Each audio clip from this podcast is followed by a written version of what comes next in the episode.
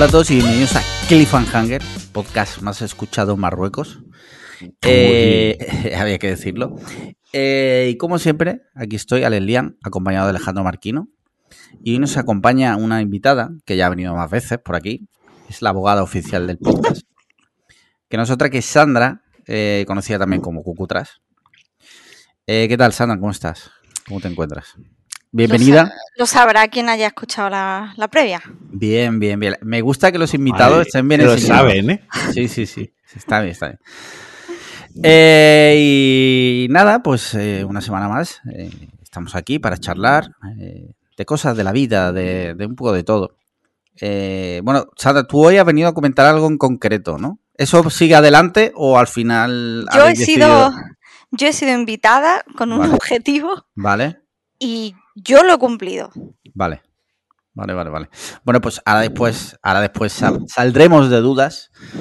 Pero, ¿qué os parece si, antes de nada, respondemos a las preguntas de nuestros mecenas? Preguntas que nos pueden mandar si se hacen mecenas desde 3 euros al mes, de momento, De momento, de momento. en patreon.com barra podcast cliffhanger. Ole, bien, bien, bien, muy bien dicho. Eh, ah, por cierto, voy a decir una cosa. Lo voy a decir aquí y ahora, ¿vale? A partir de la semana que viene, yo voy a leer el nombre del mecenas que aparezca en Patreon. Si aparece el nombre completo, yo voy a leer el nombre completo. Hay una opción en Patreon que es Display Name. Si está ahí vuestro nombre completo, lo siento, pero es que es lo que pone.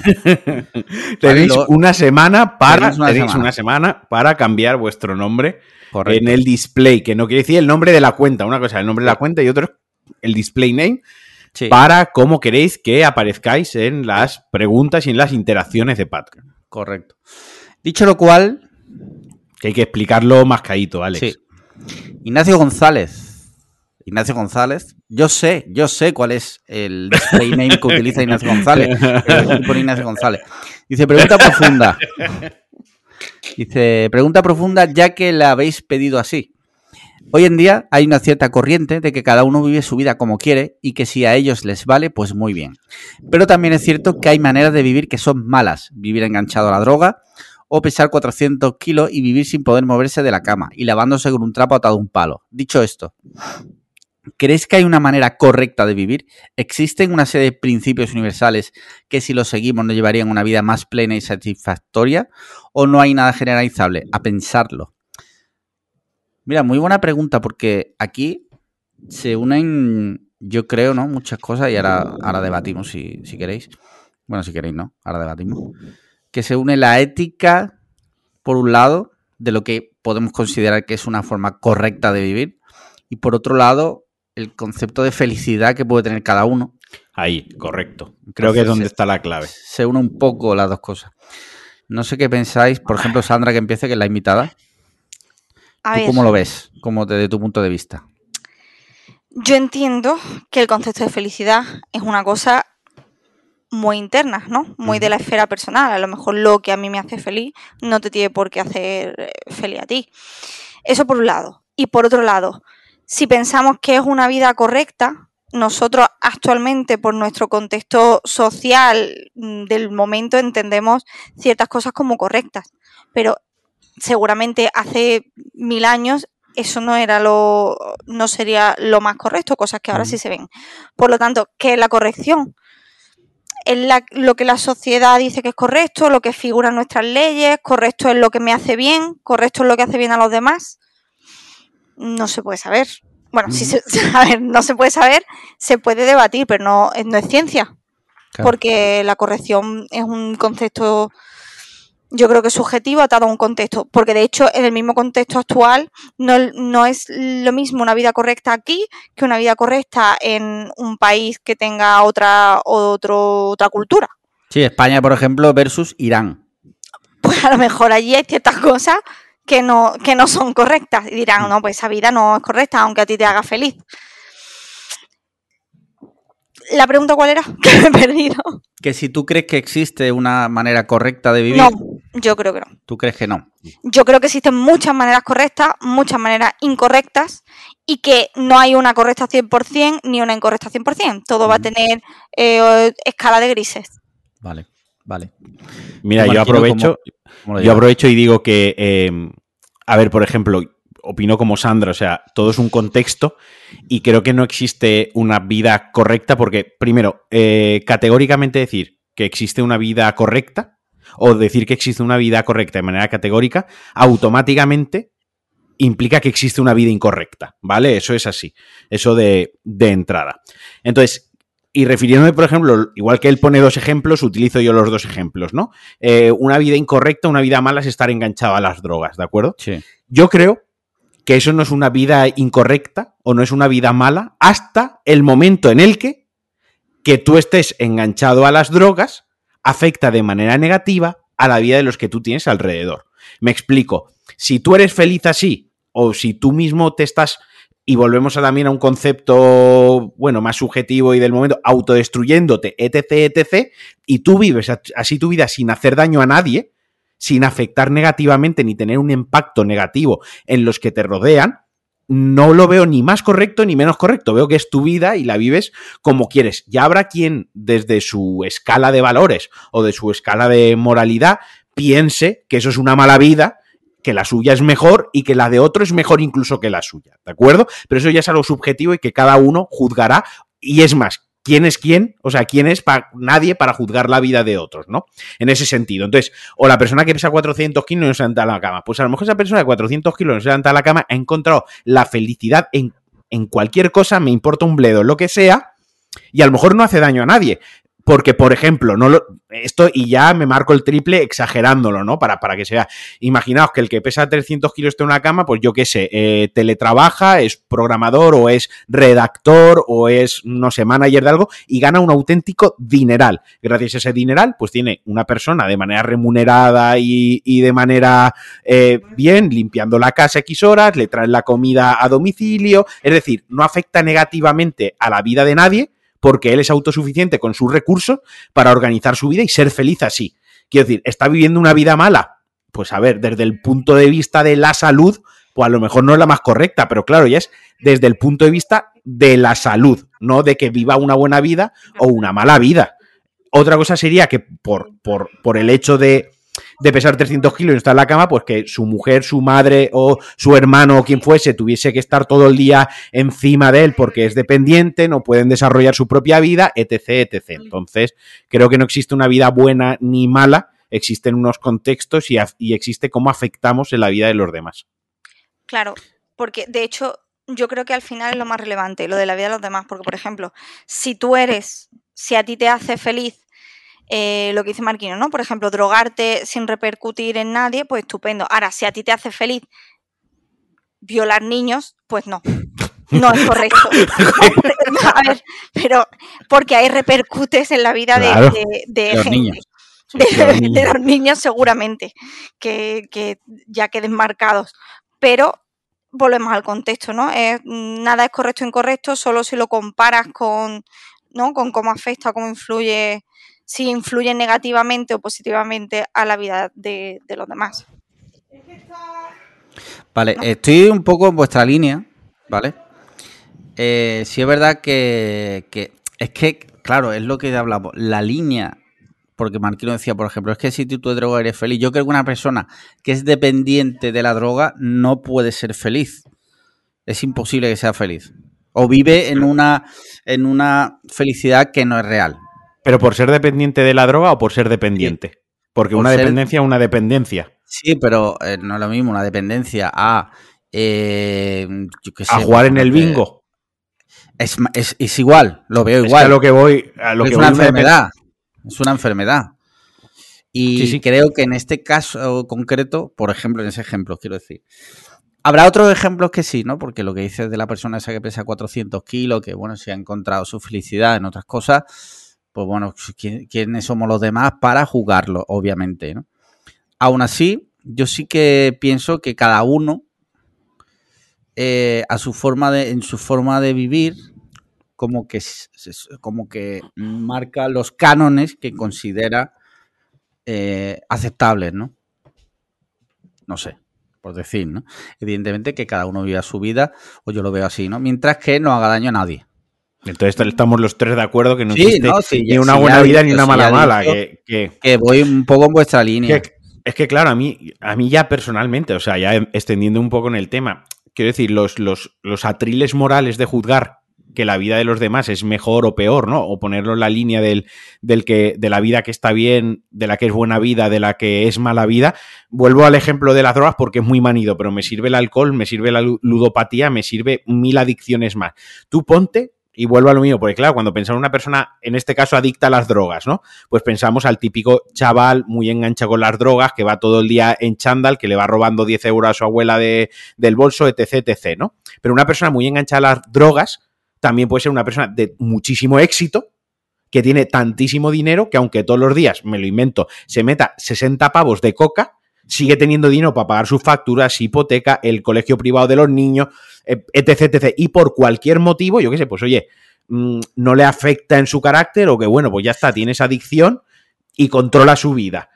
Quiero decir Yo que... personalmente creo que alguien que por mucho que tal, mm, o sea, esa vida no es plena.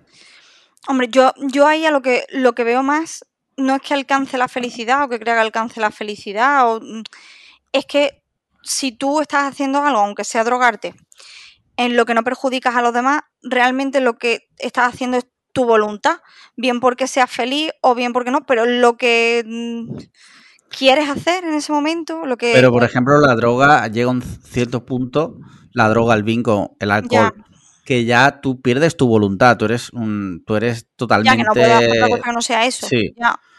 Sí, es, es jodido. eh, es, de todas formas son O sea, casos muy extremos.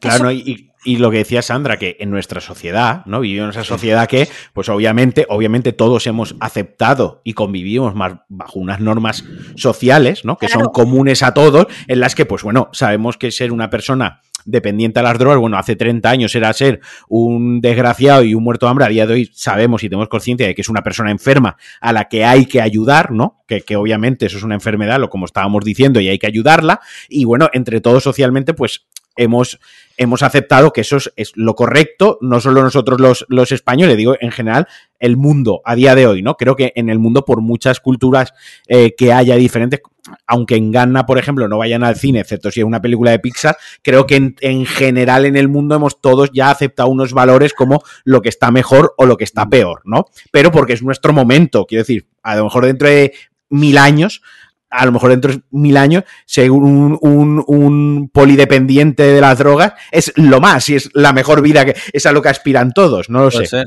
Yo creo que, como estaba empezando Marquino a decir, el rollo del contexto Sí, es muy importante. Porque siempre, mira, siempre, tú sí, sí. imagínate, una, un ciudadano normal que no destaca en una sociedad normal, que no bebe alcohol, no toma drogas, que respeta a su familia, va todos los días a su trabajo y cumple las normas, ¿vale? Eso sería correcto, tendría una vida correcta. Según nuestros cánones, pero ahora resulta que su trabajo es ser eh, lapidador y su y él cumple su función todos los días, respeta las normas porque hay que lapidar a gente y él lo hace. ¿Eso es correcto o no es correcto? Pues en su sociedad seguramente lo sea. Sea el tío mm, más pro y pueda, él pueda alcanzar la felicidad aunque haga, aunque haga eso. Si eso lo traslada a nuestro contexto, seguramente no estaría igual de, claro, de es que- correcto, de es- bien es- visto. Es que igual todas las mañanas se levantaba y se vestía por los pies, tenía a los hijos súper bien educados, eh, su mujer contenta, era generoso, y luego se sentaba y le decían, señor Saddam Hussein, ¿qué tal le ha ido la mañana? ¿No? Y era Saddam Hussein, quiero decir, y a lo mejor, oye, estaba teniendo una vida de puta madre porque eh, estaba cumpliendo con todo lo que su sociedad exigía en ese momento, ¿no? Como, como correcto. Yo tengo muchas ganas de Volvemos a lo de siempre. que es correcto en el 2074, porque a lo mejor Bueno. es correcto ir con las bragas en la cabeza. Yo, ¿Hola qué? Perdón. las bragas en la cabeza, por Ajá. poner un ejemplo, pero cualquier otra cosa que se os pueda ocurrir. A lo mejor es la corrección del momento, o Sí, quien sí. no la lleva es, eh, es Es el último eslabón social, ¿no? Es la peor basura. No, no llevar bragas en la cabeza es, es ser nazi, ¿no? Es ser nazi, es el nuevo, el nuevo ser nazi es eso. No lo sé, no lo podemos Los saber. fascistas del futuro no llevarán No bragas en la llevan cabeza. bragas en la cabeza. Sí. Bueno, yo creo que con esto hemos dado unas cuantas pinceladas que yo creo que don Ignacio Ha dado, se, ha dado se clavo- puede, que se puede dar por satisfecho. Dice Stopper García. ¿Ves? Este tiene configurado el display name porque obviamente no se llama en su DNI, no pone ¿qué pone en tu DNI? Pues no pone Stopper García. Ojalá, ojalá sí. pero creo que no. Sea como sea. Dice, buenas tardes. Mi pregunta es para Alex Liam. Después de ver la teoría de la hamburguesa, perdona, Que bien, que esta es Ah, como que, sí, que por primera vez por- me mandan una a mí. yo cobro el Patreon igual que tú, pero esta vez yo no tengo que trabajar, no me tengo que Sí. forzar. Porque mira, la lees tú. Sí, dice, después de ver la teoría de la hamburguesa, ¿dónde queda el Sloppy Joe? Porque se dice que es un sándwich, pero lleva carne picada y pan de hamburguesa. Necesito la ayuda del experto para resolver este enigma. Un saludo. A ver, esto es como la Kevin Bacon, es un sándwich, no es una hamburguesa. ¿Lleva carne picada? Sí.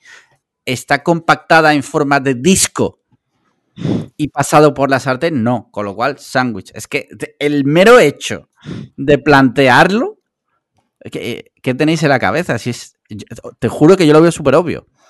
O sea, súper obvio. En, en mi cabeza es súper obvio. Pero bueno, Bien. Ya está. yo creo que con esto queda claro. Doctor Joe. Bien. Este fin de haré Sloppy Joe. Ahora Ah, que me ha venido a la cabeza me he acordado. Qué bueno.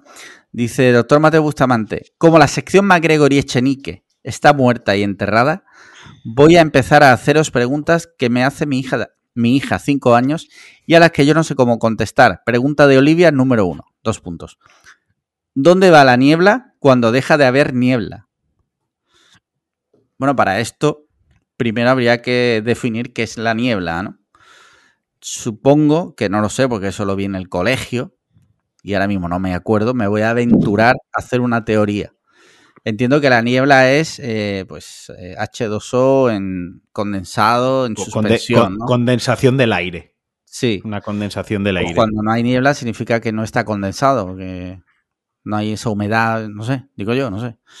Eh, tip para el doctor Mateos Bustamante, ya que eres doctor, ya que eres tan listo de tener un doctorado, de ser la persona que cura a gente, pues miras Wikipedia y se la lees a tu hija. Léelo tú, porque ahora nos van a decir que hemos dicho que se irá a condensar y nos van a decir, no, es que son gotitas que se quedan en el aire porque, porque ¿Qué lo hizo un mago? ¿sabes? Exacto, lee lo que pone porque van a venir a decirnos que no. Yo soy partidaria de que a preguntas locas, por respuesta igual. ¿Dónde va la niebla? A su casa y a otra cosa, mariposa. Sí, sí, Ya, sí. ya, ya le tocará darle un conocimiento del medio, no pasa nada.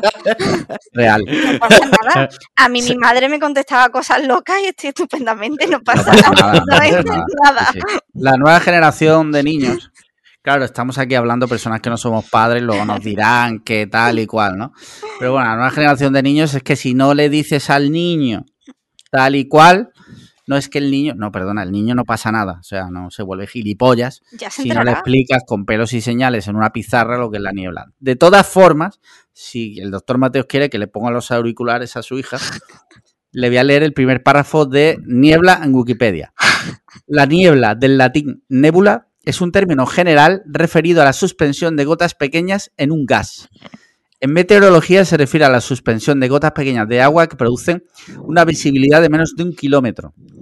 Es un fenómeno meteorológico que consiste en nubes muy bajas cerca o nivel del suelo y formadas por partículas de agua de pequeño volumen en suspensión.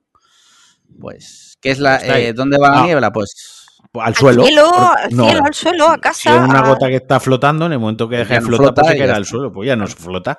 ¿Qué flota? Pues no flotes. Correcto. Mira, Radio Gea dice, muy buenas queridos Alejandros. Antes de pasar a la pregunta de la semana, quería aprovechar para felicitar el cumpleaños del Pacón Máximo, del mejor compañero de aventuras en los Souls y otros platinos por conseguir juntos. Además, como posiblemente Alex Lian, mente gigante, ya se haya dado cuenta, realmente soy Fris Nacho La Saosa porque me olvidé de revertir mi nombre en Patreon. ¿Ves? Es que y antes de ser baneado, y como esto va a hacer preguntas, que es literalmente lo último que habéis comprado en Amazon. Ah, mira, Unas esto- bujías. Unas bujías es lo último que he comprado yo en El Amazon. tacón contestando a la pregunta. Sí, sí, literalmente. eh, Bujías para modo. el, el hombre medio que has comprado en Amazon, bujías. El hombre menos, eh, menos machista del mundo que has comprado en Amazon. Bujías. Mira, yo lo último, lo último literal que he comprado en Amazon ha sido tus regalos. Y anterior a eso, unas, eh, creo que lo dije aquí, una salsa mayonesa Sí, sí. de bacon. Sí, es lo, es lo último. La verdad que El, el- el algoritmo de Amazon totalmente reventado Sí. ahora mismo. Yo lo último que he comprado ha sido el regalo de Marquino. Vale. Y anteriormente yo no suelo comprar en Amazon, le pido a Marquino que, me- que lo compre. Le he pedido el café, Vale. ¿Verdad? ¿Cápsulas o...? cápsulas, sí, eh, muchas cápsulas juntas. Y lo anterior que yo he comprado ha sido literalmente hace un año que todavía estoy peleando con el vendedor, una pelea que se está tra- trasladando en el tiempo durante un año, una taza de eh, un gato con la cara de Nicolas Cage. Ah, vale. ¿Y por qué le está reclamando? Porque no llegó nunca. Porque no llegó, le he pedido que me la vuelva a mandar, me dijo Sí. que me la había mandado, se lo he pedido otra vez y ya le he dicho, mira, me voy a todo esto en inglés, Sí. en inglés además sin esforzarme en hacerlo bien, en Sí, inglés Washington escrito en mayúsculas, ¿vale? Que me dé mitad, mi último mensaje es I want my mag, ¿vale? Ya está. Así que estamos a la espera de, de respuesta del vendedor. Bueno, pues si por lo que sea el, el vendedor nos oye, pues oye, ¿dónde está la taza, no? Por Hijo de favor. puta. Vale. Muy bien, Aingeru Herrera Ahora, dice... ahora es, ahora es cuando varias personas que escuchan este podcast dicen, ¿dónde está nuestra taza? Sí, O sea, eh, problema vuestro. realmente hay tres personas que no han recibido su taza. Una de ellas es el doctor Mateo Bustamante. Eh, un abrazo fuerte. Eh, Ingeru Herrera dice, pregunta patriarcalismo, me, pi- me pica un huevo y el otro lo mismo. Dos puntos. Nivelazo aquí del director, del director creativo. No merecemos esto, ¿eh? No, no. Dice, como la semana pasada pedíais preguntas profundas, literal, o sea, literal decimos, oye, mandad preguntas profundas, literal todo el mundo, voy a mandar preguntas profundas. Vale. A ver qué entienden, a ver qué entienden nuestros mecenas por preguntas profundas, veamos. Dice, como la semana pasada pedíais preguntas profundas y últimamente el trabajo me ha tenido muy agobiado, se me ha ocurrido preguntaros, ¿cuál recordáis que haya sido el momento de vuestra vida con mayor ansiedad y estrés? Quiero un titular, muy buena esa, Aingeru. Quiero un titular. Mira, mi momento de mayor ansiedad, niveles estratosféricos. Ah, o sea, y te ríes. Muy fuerte. Estoy a punto de contar mi momento de mayor ansiedad y Sandra se está partiendo los ojete. Continúa, por favor. Sí, fue finales de 2017 que estaba ya con, con el tema del colon irritable, me tenía muy loco, muy loco, muy loco, muy loco. Y gracias a la ciencia y a la meditación y todo eso. Y adiós, ¿no? Adiós. Bueno, sí, supongo que también, sí. Eh, nada, ya puse, me puse en manos de los profesionales y por suerte, hasta desde ese día al día de hoy he mejorado muchísimo. Muchísimo. Pero tuve una época muy chunga. Muy chunga, literal. Me daba ansiedad salir a la calle porque pensaba literal que me iba a cagar encima. Pero él ha preguntado, bueno, es terrible, eso sobre todo eso último. Él ha preguntado an- ansiedad. Él ha preguntado ansiedad laboral o ansiedad en general. Ansiedad y estrés, no ha especificado. Sí. ¿Sandra?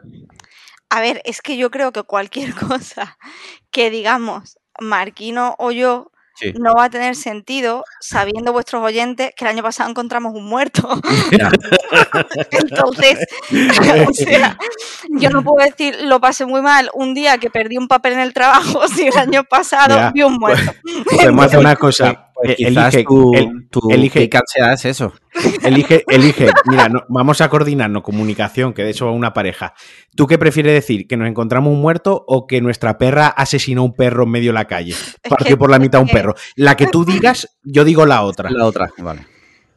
Eh, las dos fueron unos picos en mi vida, picos altos. Entonces, el más reciente fue el, el muerto humano.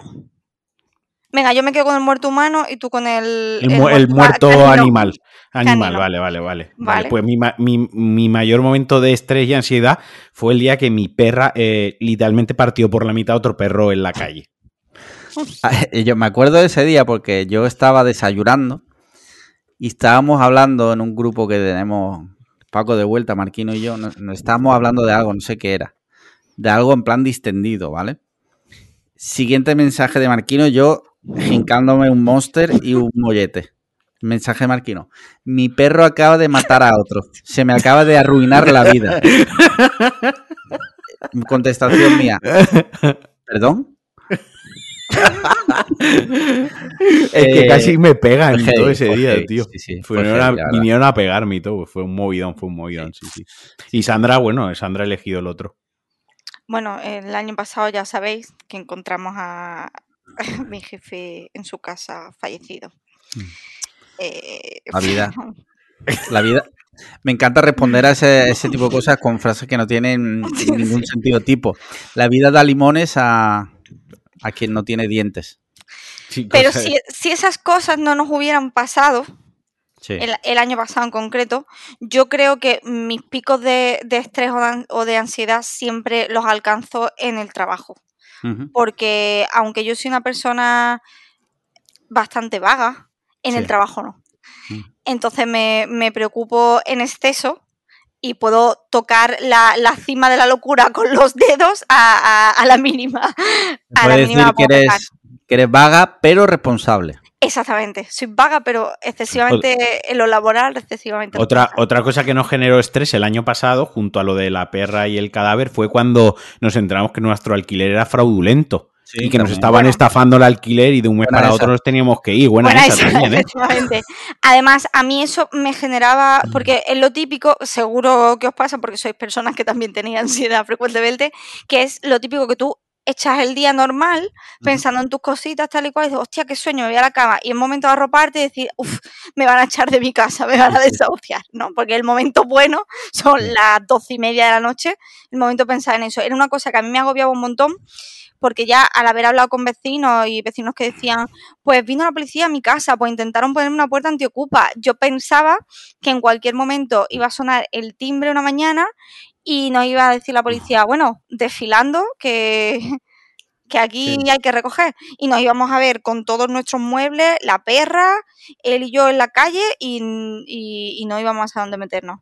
Eso era una, un- eso era como una, una nube gigante que, que me perseguía cuando iba a dormir. Bueno, por suerte, por desgracia, eso. Bueno, por suerte, no, por, Por desgracia. suerte, hijo de puta. no. Todo eso ya pasó Sí. y la vida seguro que tiene nuevos challenges. El 2023 seguro que esperan nuevas aventuras. Yo- y ya, ya para acá, yo me acuerdo un di- ya laboralmente de hace tiempo. Me acuerdo que yo hubo una época que estaba súper estresado laboralmente, súper crispado, bueno, súper, súper todo. Hasta que un día ya llegué al, al, al Zenit y arranqué un teléfono y lo tiré por la ventana. Bien. Arranqué un teléfono, la oficial, lo lancé. Y a partir de ese día me volví a relajar. Sí, Ambiente laboral sano. Sí. sí, sí, sí, Bueno, sí. otra cosa que a mí me genera mucha ansiedad es el coche. Ya un poco menos porque ya lo cojo más, pero el coche también voy bien de, Picos de de ansiedad ansiedad. altos, ¿no? de picos gordos de ansiedad. Como, como podéis ver, en nuestra casa no hay ansiedad. Mira, cambiamos radicalmente de tema, me temo, porque la pregunta es de Dave Biot, que dice lo siguiente. Dice, hoy, a vuestra propia petición, toca pregunta patrocinada por pensamientos semifilosóficos TM. Bueno, literal que todas las preguntas van a ser profundas esta semana. La semana que viene ya eh, se les olvidará y volverán a preguntar quién quiere que gane en una pelea a muerte, Zapatero o mm, el chino. No, Rubalcaba. Ah, no, Rubalcaba. No puede ganar. Lo siento. Pues, Sí, sí. Dice, la paradoja de Fermi es básicamente que un tío antiguo se echó cuentas y le salió, y le salió que era estadísticamente imposible que no haya vida inteligente en el universo y que esa vida no nos haya visitado aún. Y no una, sino varias veces. Oí hace poco una explicación muy interesante que decía que toda civilización que se desarrollase lo suficiente como para manipular los elementos y que le permitiese viajar a otros planetas con vida inteligente, tendería antes de eso a su autodestrucción entre guerras y demás. Es por eso, en estos momentos no hay ninguna vida inteligente que viaje y no hay nadie que pueda visitarnos. ¿Qué teoría tenéis con todo ese tema? Ala, a pensar, besis y abrizos, alienígenas para todes. Postdata, imaginad mucho gore entre medias de todo esto, que las buenas costumbres no hay que perderlas. Eh, pregunta que mezcla un poco aliens con filosofía. ¿Qué pensáis vosotros de esto? ¿Creéis que hemos sido visitados?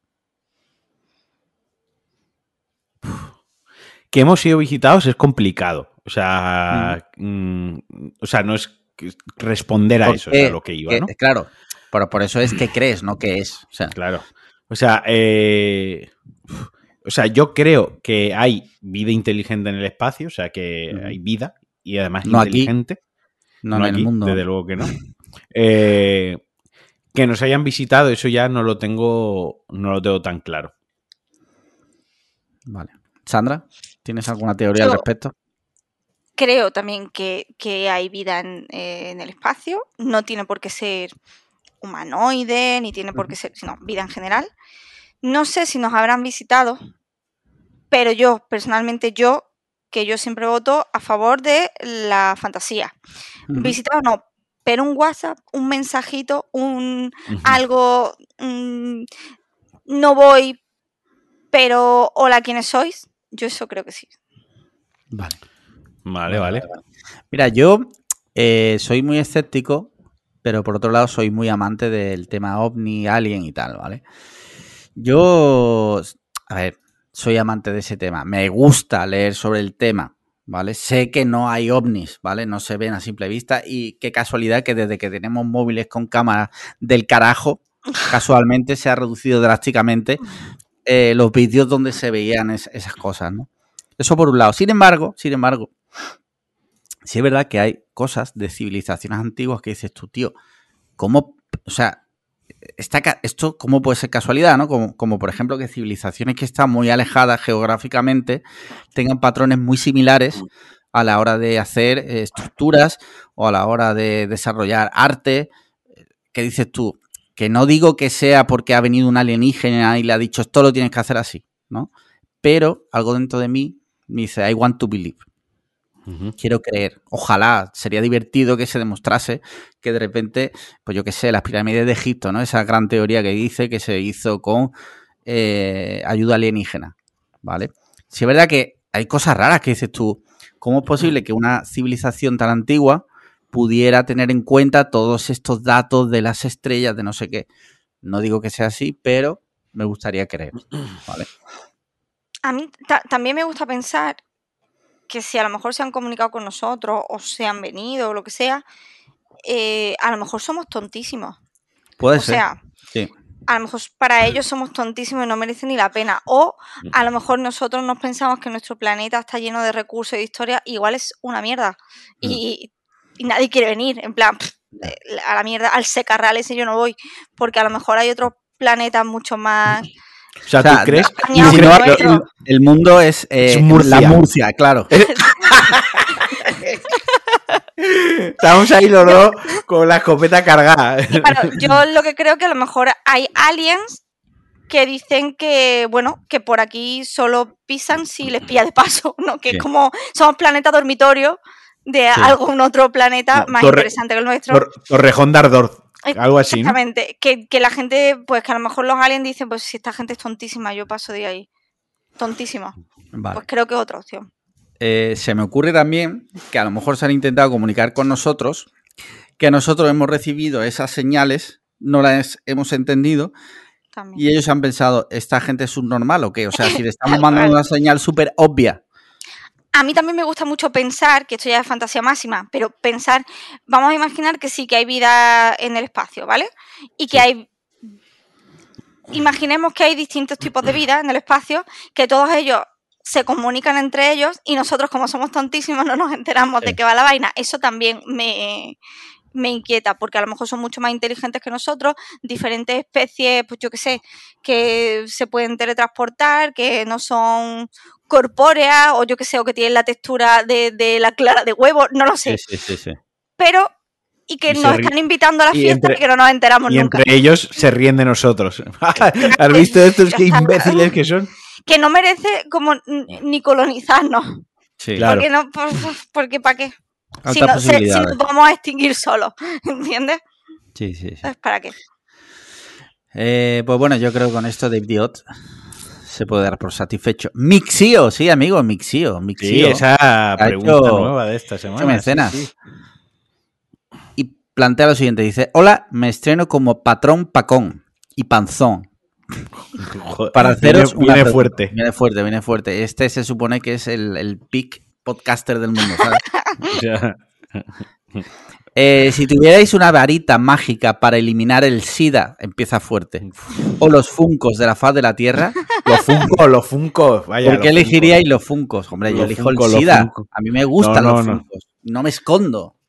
No, a mí no, me gustan los funcos. Yo elimino los Funkos que es dos por uno. Y el- el- si eliminas los Funkos se acaba el SIDA. Porque ¿Tú son crees? SIDA puros, sí, sí, totalmente. Pero ¿tú crees que el SIDA se originó porque alguien en África se folló un funko? Eh, sí, totalmente. Vale. Literal, literal, fue eso lo que pasó. Y Sandra nos ha pronunciado. Yo, como agente del caos, yo parto la varita y a tomar por culo todo. O sea, eh, ni- no quitas ni el SIDA ni los funcos. Nada, Vale. O sea, prefieres vivir en la realidad que tenemos ahora mismo. Exactamente. La mejor realidad, sí, sí. En la que hay sida y funcos. Muy bien. Nadie sale ganando. Más, eh, es más igualitario. Mira, siguiente pregunta. Nostromo dice, buenas tardes. ¿Ves? Nostromo sabe perfectamente que como nombramos a la gente según el nombre que aparece, pues dice, en vez de ponerme José Luis Perales, no sé qué, pues me pongo Nostromo. Ojalá, ojalá José Luis Pérez. Y dice, dice lo siguiente, dice, buenas tardes al podcast favorito de la selección japonesa Ichakib. Buena esa. Dice, antes que nada, muchas gracias por realizar este podcast que muchas veces nos acompaña tanto en momentos jodidos como en otros más llevaderos. Espero que esos momentos jodidos no sean provocados por el podcast. Nostromo. Dice, teniendo en cuenta que esta es mi primera pregunta, que sirva de calentamiento para posteriores cuestiones, ¿alguna vez habéis fracasado u os habéis equivocado estrepitosamente en algo y con el tiempo ha resultado más beneficioso no haber alcanzado esa meta u objetivo que el hecho de lograrlo? Espero que se entienda la pregunta. Buen festivo y hasta la próxima. Eh, en mi caso no. O sea, Como, todos a ver, los- Yo necesito que me la, re- me la repita Vale. un poco más despacio. Mira, te la voy a resumir un poco. Él plantea lo siguiente. ¿Alguna vez tú te has equivocado o has sentido más bien que te has equivocado, pero a la larga has descubierto que aquello en realidad no fue un error porque te ha venido bien? O sea, tú en su momento pensaste, joder, he hecho esto, me he equivocado, pero luego a los años has dicho, hostia, pues menos mal que hice aquello porque después me ha venido bien. Vale, vale, vale, vale, vale. En mi caso no, ¿vale? Ya lo digo, que no, no tengo localizado en ningún momento así y Yo en mi caso sí, tengo uno. lo puedes contar o... No me apetece hoy, pero sí que tengo uno en la cabeza. Bueno, él realmente dice... Dice, ¿alguna vez habéis fracasado? O sea que tu respuesta sí Ah, es válida. Vale, vale, vale, vale, vale. No, no, que haya fracasado, no, no. O sea, yo no, yo realmente estaba pensando cuando decidí empezar a estudiar programación y reconvertirme, que he tenido algunos momentos de pensar, No. no. tendría que haberlo hecho. mal. Y ahora me doy cuenta de que sí, que hice bien, lo he entendido mal. Yo, no, no, así de haber fracasado y haber dicho, debía haber hecho otra cosa para no haber fracasado. Que si eso me ha pasado, No, no, que, no. que fracasar te ha venido bien. que fraca- a quién le ha venido bien fracasar en su vida. No, no lo estás ah, entendiendo. joder. Lo, te lo replanteo.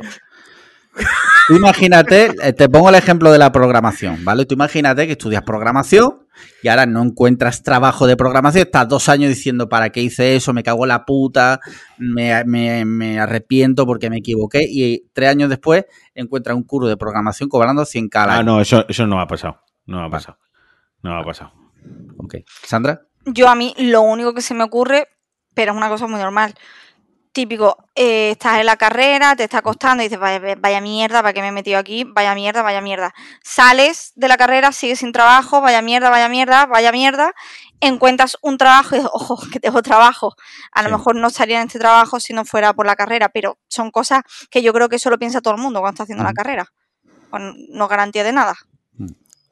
Yo entiendo la pregunta de Nostromo y entiendo que habrá gente que sí, que habrá tenido esa sensación, pero bueno, ya digo, no es nuestro caso, lo siento. No. O- Senti- no. Sentimos la decepción. Sí. Y ya por último, pregunta de Pato Roco, dice, buenas mecenas, pregunta Patreon. No tengo ni idea de fútbol, pero escuché al ex marido de Shakira hablando con Ibai sobre cambiar ciertas normas de los partidos importantes tipo mundial para hacerlos más interesantes. Por ejemplo, quitar lo de que todo se decida en unos penaltis que te pueden beneficiar o joder la vida. ¿Qué opináis vosotros? ¿Fútbol clásico o normas nuevas para hacer el partido más entretenido?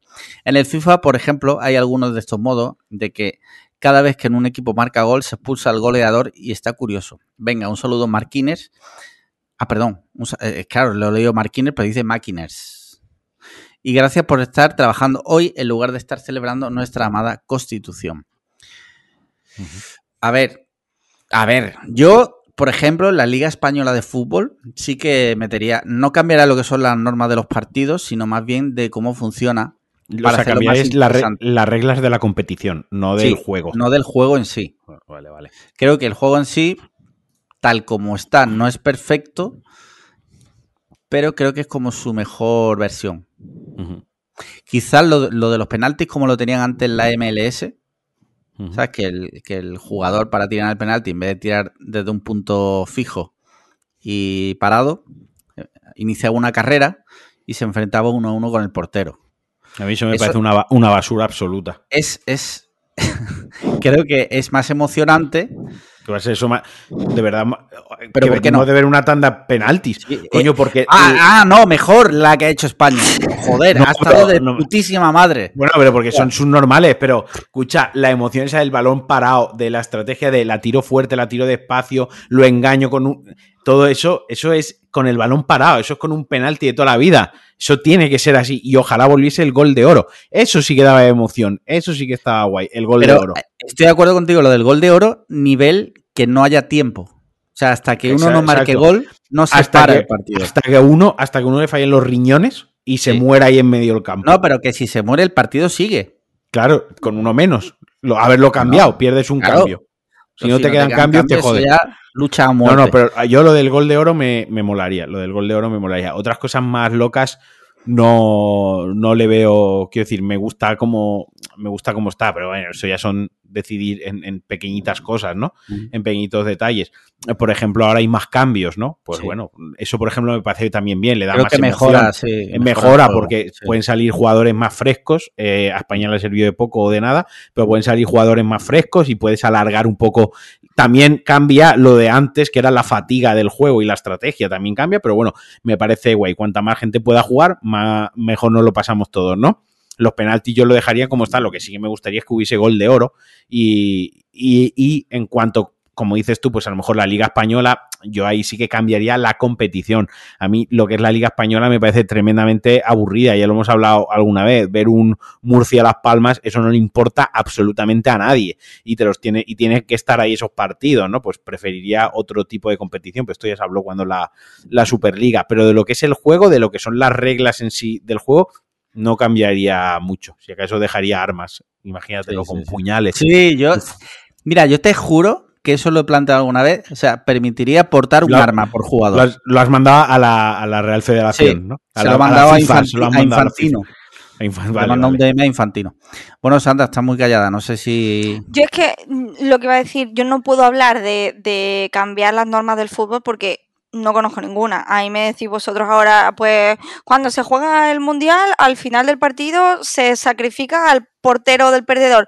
Yo me lo creo. No sé si no conozco. El, entonces no puedo, no puedo cambiar nada. Imagino que como todo, pues se le podrá poner más emoción, pero a lo mejor. ¿Se te ocurriría algo? Por ejemplo, algo Yo creo que lo del sacrificio está bastante guay. No sé si, si lo aceptaría, pero. depende del país, depende del país, sí. Chispita le va a dar al partido. A lo mejor, yo qué sé, se vería más. No, lo sé. a, Lo mejor, a, lo mejor, los porteros se esfuerzan más. En Qatar, desde luego, se podría haber hecho. Eh, no lo sé. Uy, Sandra se ha caído. Pone offline ahí. estoy otra vez, ¿no? ¿Tú cómo lo ves, Alex? Yo la veo. Me ha ah, salido, se ha ido y, vuelto, y ha vuelto a salir. Ah, vale, pues vamos, Vamos a seguir, nos la jugamos, ¿no? Nos la jugamos, sí. Vale. 100%. o si quieres parar y ver. Sí, vamos a parar, vamos a parar que a mí entra la paranoia. Si todo ha ido bien, notaréis aquí algo raro mientras escucharéis hacer el carnelo. Si no ha ido bien, pues nos enteraréis. ¿Ya? Sí. Que una cosa que sí que se me ocurre para los partidos de fútbol podría ser eh, si, por ejemplo, ya has marcado gol, pues tú sigues jugando, pero con venda en los ojos. Vale. ¿Pero el balón tiene un cascabel o algo? O... No, no, a lo que te digan tus compañeros si te dicen algo. Ah, o sea, el jugador que ha marcado, no todo el equipo. El que ha marcado se le venda los ojos. Vale, vale, vale. si, por vale. ejemplo, eres portero y has parado tres goles, pues entonces te pones tú la venda Vale, vale, vale. y ya juegas con los ojos vendados. Sí, Hasta que a lo mejor un partido guapísimo en el que ya la mitad vayan con los ojos vendados, Ok. por ejemplo. Sí, sí. Ahí, ahí lo dejo para quien lo quiera, quien lo quiera aplicar. Vale, vale, vale. Eso, el, si alguien, algún oyente es entrenador de chavalines, Por en el próximo entrenamiento, el próximo día, que lo pruebe como técnica Sí. de entrenamiento. Además, se puede, si, si le venda los ojos a chavalines, pues se puede hacer como, como el sensei, sensei de- del fútbol. Que también Genial. está guay. Sí. Genial, pues mira, no quedan más preguntas, eh, así que si os parece, pasamos a... Digamos que hoy hay dos temas centrales, uno es el partido de España, pero antes quiero que tratemos el tema por el que ha venido Sandra hoy aquí, que si quiere que lo presente ella. Bueno, Cu- yo cuéntanos, sido- cuéntanos, ¿ha sido invitada por algún Yo motivo en concreto? Sí, porque mi participación en el último programa, sí, en el que dije las cosas que trigereaban a, Mar- a Marquino, sí. pues tuvo feedback, ¿no? A la gente pues le pareció... Realmente yo no sé, yo- a mis oídos ha llegado tuvo feedback, pero no sé si ha sido feedback bueno, malo o qué coño le ha parecido a la gente. No, a la gente todo, a la gente todo lo que sea, meternos mierda a, a nosotros, eso mm, ya te digo que le gusta. Entonces, Marquino me dijo que si quería venir y yo, yo siempre encantada de venir, sobre todo hoy que no tenía telas, ¿no? Porque es festivo, porque los martes yo siempre tengo. Y me ha dicho que hiciera una, una lista de todas las veces, porque Marquino es una persona que normalmente en casa está enfadado Vale. por cosas random. Entonces tengo una mini lista, porque hay muchas más cosas, por supuesto, de situaciones en las que Marquino se ha enfadado y Sí. ha mantenido ese enfado, pues a lo mejor 23 horas. Vale. O sea, 23 horas, un enfado tiene que ser por un motivo. Pues no, no tiene por qué. Ah, ¿no? En su, Vale. en su, en su psique no tiene por qué ser así. En su cabeza era espectacular, ¿no? Exactamente. Vale. Él, cuando le pasan estas cosas, tú le, yo le voy a decir siempre, pero no te enfades conmigo, y él me va a decir que no está enfadado conmigo. Pero sin embargo, a efectos prácticos es como si lo estuviera. Vale. El- O sea, el- el- en el papel no está enfadado. En, la teoría no está enfadado porque yo no he hecho nada que motive ese enfado, pero en la práctica da exactamente igual que haya sido culpa mía que no haya sido culpa mía. Esto da casi siempre eh, lugar a una cosa que yo al final hago literalmente lo que me sale de los cojones porque si va a estar enfadado igualmente, Claro, pues, claro. literal, pues a calzón, a calzón quitado. Sí. Entonces he hecho una lista en, papel y yo vengo a contaros las cosas por las que Marquino puede mantener un enfado eh, en casa de forma inexplicable. Vale. Vale, cuéntanos. Vale, pues voy a empezar por la primera y es que Marquino, aunque él diga que no y simplemente diga que no, Marquino pierde una cantidad de cosas loquísimas. ¿Qué pierde? pierde en casa una cantidad de cosas locas y luego se enfada porque no las encuentra. Pero, por ejemplo, yo escondo cosas, yo soy muy desordenada, yo escondo cosas, pero yo sé dónde están esas cosas. Sí. Marquino no. Marquino no, y luego eh, esturrea eh, la culpa, ¿vale? Ejemplo de cosas que Marquino ha perdido. Perdió unas cositas, unas piececitas de unos muebles de Ikea Sí. Se perdieron durante mucho tiempo, un día apareció en una caja, hostia, mira, he encontrado las cositas tal y cual, se las metió en un bolsillo, jamás se supo. Dos años más tarde, no se sabe dónde coño está eso. Tuvo que, tuvo que venir mi padre de Valencia, bajar a la ferretería, comprar unos tornillos y arreglarlo. Cada vez que se acordaba de las... A lo mejor lo veías en casa y estaba cabreado, eh, Marquino, ¿qué pasa? Nada. ¿Qué pasa? No, las putas cosas esas del mueble, que no sé qué. ¿Culpa de quién? Suya, porque yo no me lo metí en los bolsillos, se lo metió él, pero da igual. Sí, sí, sí. unas láminas así pequeñitas que en una mudanza pues tardaron en aparecer, no es que se perdieran, es que tardaron en aparecer porque las mudanzas tardan las cosas en desaparecer. Pues Sí. cada vez que se acordaba de las putas láminas, "Uf, es que no sé qué, es que hay muy poquitas en el mundo, es que no sé cuánto, es que es que no sé dónde están, es que me la habrán La- perdido en mudanza, spoiler, La lámina, la lámina firmada por Dalí, ¿no? Mínimo, ¿no? por Jesús, por el mismísimo Jesucristo. Spoiler, las láminas estaban donde él las puso. Lo que pasa es que se le olvida. Las metió dentro de un libro, pero no se aprende qué libro es. Así que, pues, a tomar por culo. Sí, sí, sí. Una noche estamos ya para dormir y Marquino dice, hostia, ¿dónde están mis cascos de la moto? Así, ¿no? Hostia, esa noche, hostia, esa A mí, noche. metida en la cama, tus cascos de la moto, es que no me pueden, no me pueden llamar igual. Porque además, no era el casco que él usa, ni el que yo uso, eran dos cascos aleatorios que tiene guardados. Entonces yo le dije, no sé, Marquino, ya los buscamos mañana. No podían buscarse mañana. Tenían que ser buscados en ese momento. Ya acostados, ¿no? ya acostados. Entonces, Marquino dice, es que esto se han quedado en el otro piso, es que se han tenido que quedar arriba. Yo enseñándole en el móvil fotos de lo, porque ya sabía yo esto, del piso vacío. Mira, en el armario no había nada, en el otro tampoco. Pues entonces se habrán quedado en el garaje. Pregúntale a Paula si las tiene en su coche, pregunta no sé qué. Y claro, yo le decía, Marquino, yo tengo una foto en la cabeza de una maleta donde están los cascos. Sí. No, no, no, no. Total, estaban ahí, estaban debajo de la cama donde Marquino los había metido, pero se olvida que los ha metido. Sí, sí, sí, sí. Hace dos fines de semana perdió un gorro. Ajá. Un gorro. Está muy callado, Marquino. ¿no? Sí, es que, me- es que es irrebatible esto. Esto es como cuando en Hermano Mayor le ponen a la gente el vídeo de cómo El trata a los padres. Es que no puedo decir mucho. Todo lo que yo diga, todo lo que yo diga será utilizado en mi contra, en mi contra y empeorará esto. O sea, Un, un gorrito de esos de invierno que tiene orejeras, ¿vale? Y Sí. vamos a ir a... Tú dirás, pero Sandra, estás en Málaga, que no hace falta un gorrito. Yo lo sé, yo lo sé, pero bueno. Íbamos a ir al campo. Entonces. Marquino quería ir con su gorrito. Pues estábamos esperando ya que vinieran a recogernos. ¿Se acuerda del puto gorro? ¿Dónde está el gorro? No lo sé, Marquino estará en la caja de los putísimos gorros. Pues vamos a la caja y no está. Sí. No está, se ha perdido, me lo han perdido en la mudanza. Esta vez nadie nos hizo la mudanza, como bien sabes. Sí, sí, sí, sí. Se ha- esto se ha tirado, se ha tirado. Digo, Marquino, ¿cómo se va a tirar a la basura? Se ha tenido que tirar a la basura. Que no, que no se ha tirado a la basura. Tiene que estar con mi ropa de Kiruna. Digo, bueno, ¿De qui- ¿Perdón? ¿Ropa de Kiruna? ¿Eso es qué que es? Marquino es así, cada vez que pierde algo está con su ropa de Kiruna. Que yo entiendo A ver, a ver, a ver. ¿Qué ropa de Kiruna? Nece- Necesito saber qué cojones es Kiruna. ¿Qué es Kiruna? no sé si me lo he inventado, pero creo que es el, el país de Suecia, ¿no? Se llama Kiruna. Ah, vale, vale, vale, vale. Sí, sí. Suecia. Ok, el pueblecito, el pueblecito más al norte y Vale, tal, vale. donde Pero aquí en casa la ropa de Kiruna es el comodín. Todo lo que está perdido está con mi ropa de Kiruna. De Kiruna. Su ropa de Kiruna es un pantalón y una chaqueta, que tampoco es una, una cantidad de ropa que te caiga al suelo, ¿vale? De la ropa que hay. Vale. Nada. Tuvimos que ir. Sandra, ¿no me pueden mirar dónde está la ropa de Kiruna? Digo, vale, Marquino, vamos. Pero ya vestidos para salir, ¿eh? Nos Sí. metemos en el cuarto que yo tengo como el averno, porque es lo que uso de vestidor. Entonces, eso es. Marquino dice que es Kosovo, pero bueno, de aquí no vamos a entrar. Me hace sacar la caja, sacar todas las mierdas de una caja de mudanza, porque tenía que ir con el puto gorrito. Pero es que al final lo encontró.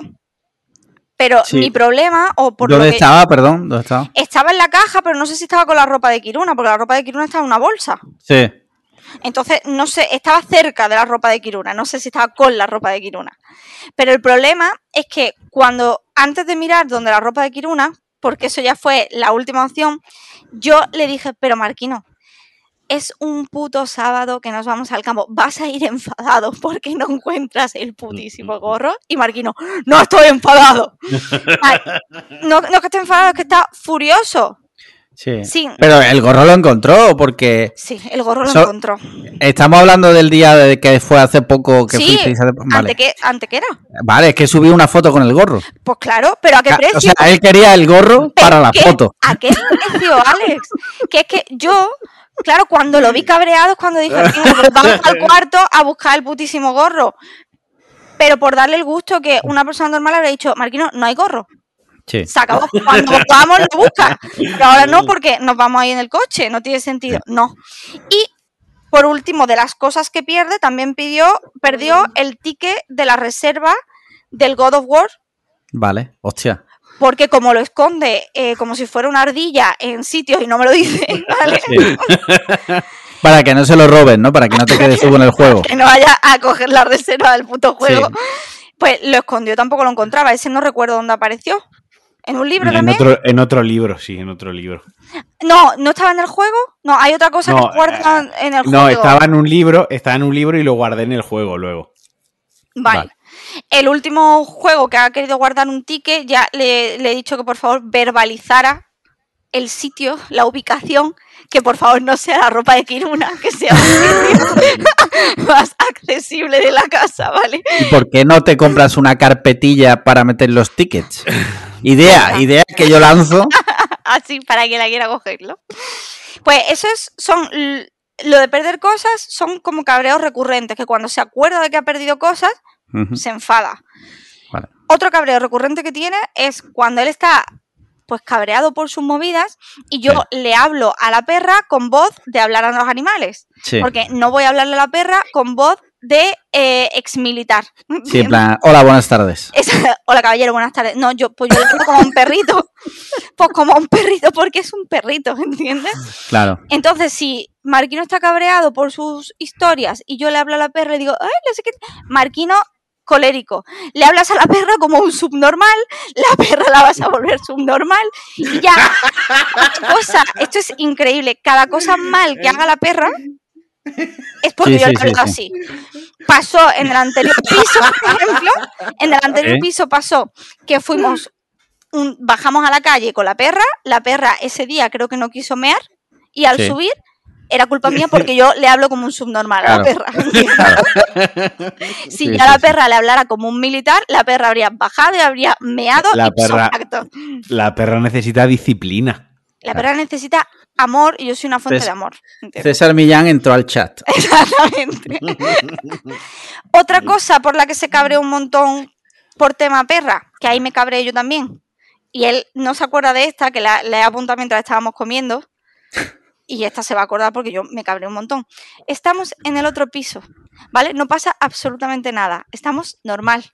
Sí. Yo cojo y le voy a poner el almuerzo a la perra, ¿vale? Yo echo los cubitos en su cazo y su cazo de metal.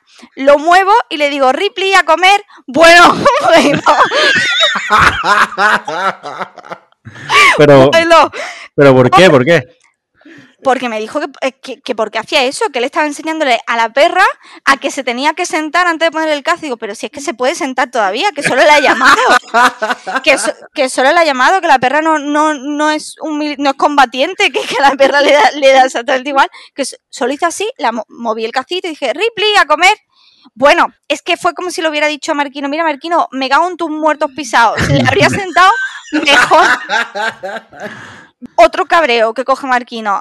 Marquino es capaz de cabrearse ya para todo el día, ipso facto, con que entres a un parking con el coche. ¿Cómo? Bueno, bueno, esa, esa es verdad, esa es verdad, esa es verdad. sí, Como sí. haya que aparcar en un eso. parking, ya santíguate, porque ya la tienes liada para todo el día. Cuando tenemos que ir al centro a cenar, Sí. sabes que al final tienes que dejar sí. el coche en un Sí, sí. parking. Yo ya voy en casa diciendo, bueno, pues ya, ya se va a cabrear. Temi- temiéndole, ¿no? O ya- sea, es. Ya va a ir La- puñitos. Pero la ¿por qué? cosa- ¿Por qué? Odio los parkings, tío. Pero odia, Odio los ¿por qué odias los parking? Porque Eh, le, le pegaron ahí, que no lo sé. Un Me agobio. mató a su padre. me, me, me agobio, es como que me da como una claustrofobia, me pone muy nervioso, es como que me siento muy encerrado y con el coche, mucho agobio, mucho coche, mucho, ¿no? Eh, carriles estrechos, gente parando, no sé, es como una, una cosa que me genera muchísimo rechazo y me genera un, un malestar enorme. Lo o sea que, re- respondiendo a la pregunta que nos hacían de la ansiedad, tu pica ansiedad fue eh, cuando entraste a un parking un día. Lo de yo fatal, o sea, prefiero andar 20 minutos a meterlo en un parking. Que Pero es que es una cosa loquísima, porque es entrar al parking. Sí. y ya empieza que, que a lo mejor mm, está vacío, que a lo mejor hay aparcamientos, que no es que tenga que dar vueltas, Sí, sí. y ya empieza a resoplar, ya y ya es, es culpa de algo, es, es que si hubiéramos salido antes, es que si, es que si patatas, da, da exactamente igual lo que sea porque el parking sigue existiendo y sigues teniendo que meter el coche en el parking. Claro, claro. En el coche también se cabrea un montón si, por ejemplo, Joder, la lista, tío. subimos al coche, ¿vale? Sí, Y hay atasco, que esto vale, cabrea a la gente. sí, sí, te, claro. cabreas, No, no es agradable, claro. te cabreas en el atasco, porque tienes que esperar. Pero Marquino se cabrea durante y post el atasco. Le dura, le dura, ¿no? lo, lo vuelve a traer. El atasco, él está en un atasco permanente, ¿vale? Y mientras está cabreado y en el atasco, solo hay como. Solo se te abren dos caminos, dos opciones. Una opción es que Marquino empiece a repetir incesantemente que si hubiéramos salido antes no Sí. pasaba o si hubiéramos Claro. salido después no pasaba, ¿vale? Claro. Es- Nunca, tramo- nunca, es el, nunca es el momento apropiado, ¿no? es el que, el que ha fallado. Y luego, mi favorita, que esta eh, es lo mejor que puedo hacer para, para que eh, darle la razón, eh, empieza eh, Valencia es mejor. Sí. Esa es buena, esa es buena. Quiero escuchar todas, todos. O sea, no te prives de, de nada de lo que tengas ahí, no te lo saltes. Valencia es mejor. Entonces, si estamos en coche y Marquino está estresado, yo lo Sí. mejor que le puedo decir es Valencia es mejor. Y él, Sí. Valencia es mejor. Sí. ¿vale? Porque es como un mantra que él tiene que repetir. Le O- relaja, ¿no? por ejemplo, vamos, yo qué sé, por Avenida de eh, Andalucía, que siempre hay Sí. atascos, pues Sí. yo le puedo decir, "Pf, es que en Valencia los carriles No son, más, son amplios. Y él ya, Sí. ahí está, así se relaja, ¿vale? Claro. Llega menos cabreado a casa, ¿vale? Vale, vale, vale. Y me quedan dos cosas más que yo recuerde. Otra es referida con el coche, que esta es lo más absurdo del mundo. Tenemos Quiero que ir a algún sitio, Sí. tenemos que ir a algún sitio, ¿vale? Y yo, pues, prefiero no conducir, prefiero que lo, que lo haga él, porque a lo mejor ya he ido a trabajar, yo no quiero más historia, no me gusta conducir con gente porque me siento Mm. juzgada, entonces le digo, llévalo tú. Enfadado porque es que ahora tengo que mover el asiento. Bueno, y yo lo tengo que mover todos los putos días. Si lo dejo como él lo pone, tengo que conducir como si fuera en el GTA, Claro. no veo los coches. no llego al volante. Yo lo tengo que mover para ir a trabajar, por lo tanto, tú cuando entres lo tendrás Sí. que mover. Pues Claro. hasta tal punto ha llegado la paranoia Marquino que hay veces que si yo ya sé que él va a coger el coche por la tarde, antes de bajarme, lo muevo para Lo atrás para atrás.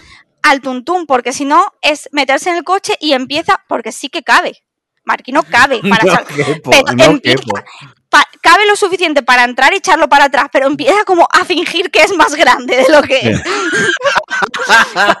¡Ay, no quepo! Es que ves, es que esto está muy apretado, es que no quepo.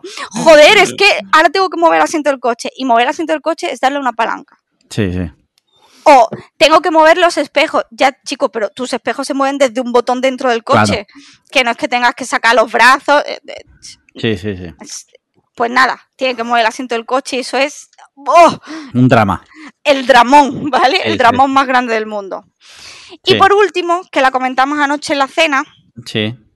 fue el día que se cayó la estantería de la cocina que pusimos mi amiga y yo, que no sabemos bricolaje, pero nos sentíamos atrevidas ese día, ¿vale? Y taladramos los azulejos de la cocina, pusimos una estantería. Pues resulta que la pusimos regulinchis, ¿vale? Y se cayó de un lado.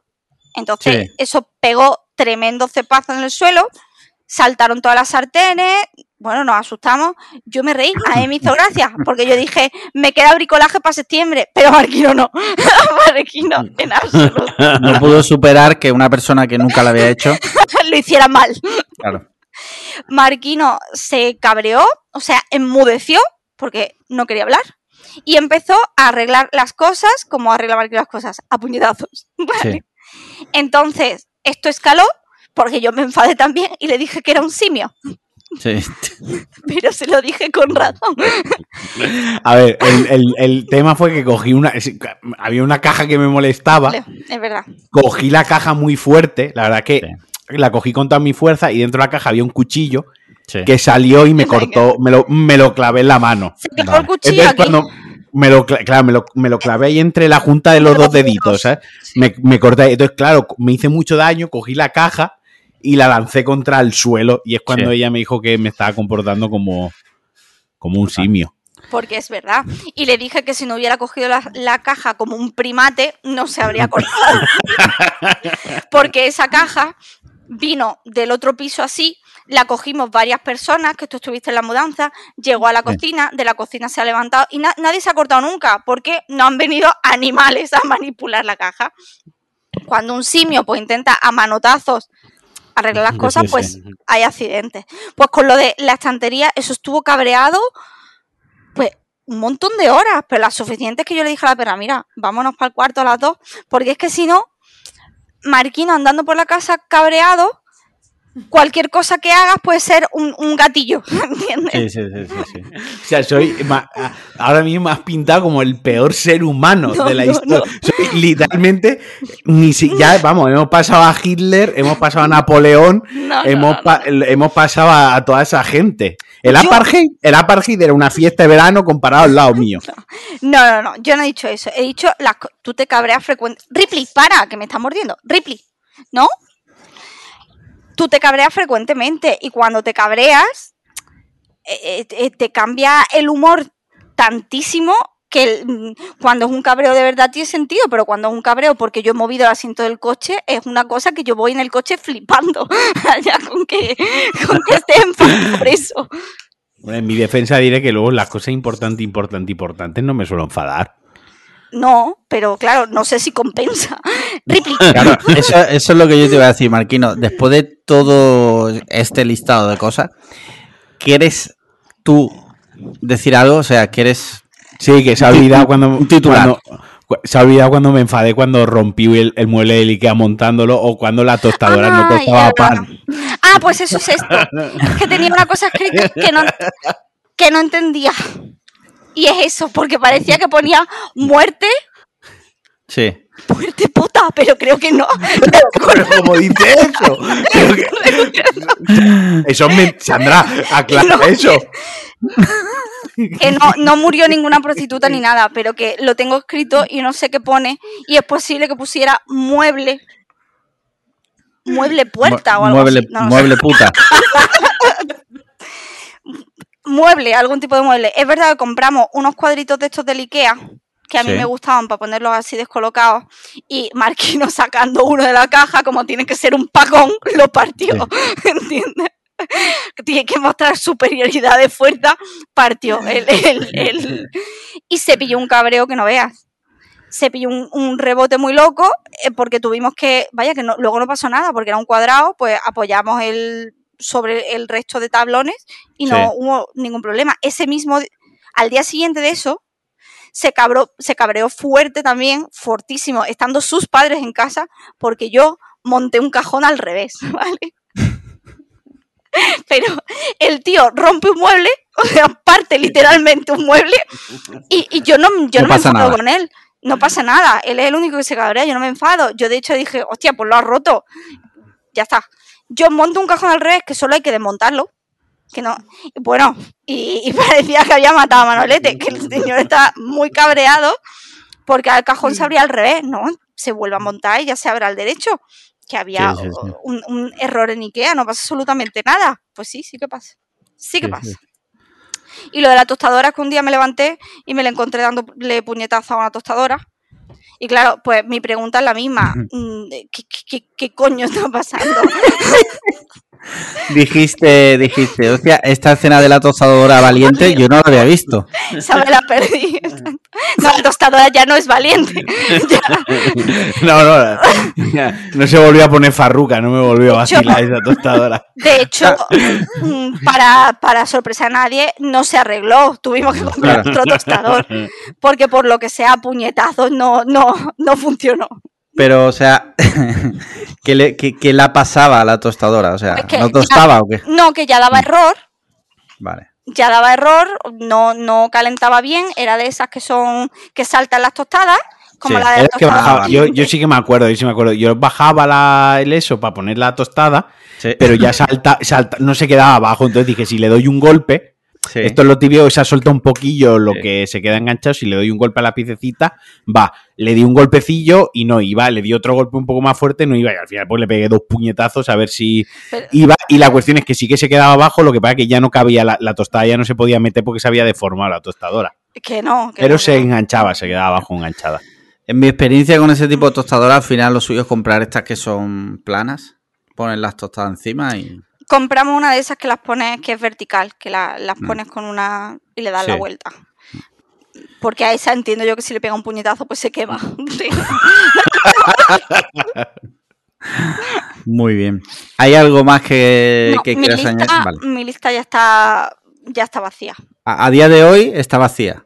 A partir de hoy empieza una nueva lista. Seguro que me he dejado cosas. Eh, ah, ya sé que es muerte puta, es muerte planta. Vale. Es muerte planta. ¿Qué, qué pasó? ¿Qué pasó ahí? Eh, pues cuando ahora él está mega orgulloso, ¿no? Porque él dice que eh, él cuida las plantas súper bien y tal y cual. Un día se murió una en el otro piso y Sí. me cayó a mí un puteo que ni le que la hubiera matado adrede, que ni la hubiera echado. Sí. Porque yo no las cuido, porque no sé qué, porque no sé cuánto. Y era una planta que, bueno, pues que, se tiene- que a él se le han muerto también. Sí. Yo, yo no voy y le digo, bueno, ¿qué? Amigo, la han matado. No, yo no digo nada, absolutamente nada. Aquella se murió y es que yo no cuido nada, es que, bueno, bueno, bueno, bueno, bueno. bueno. Bien, bien, bien, bien, bien.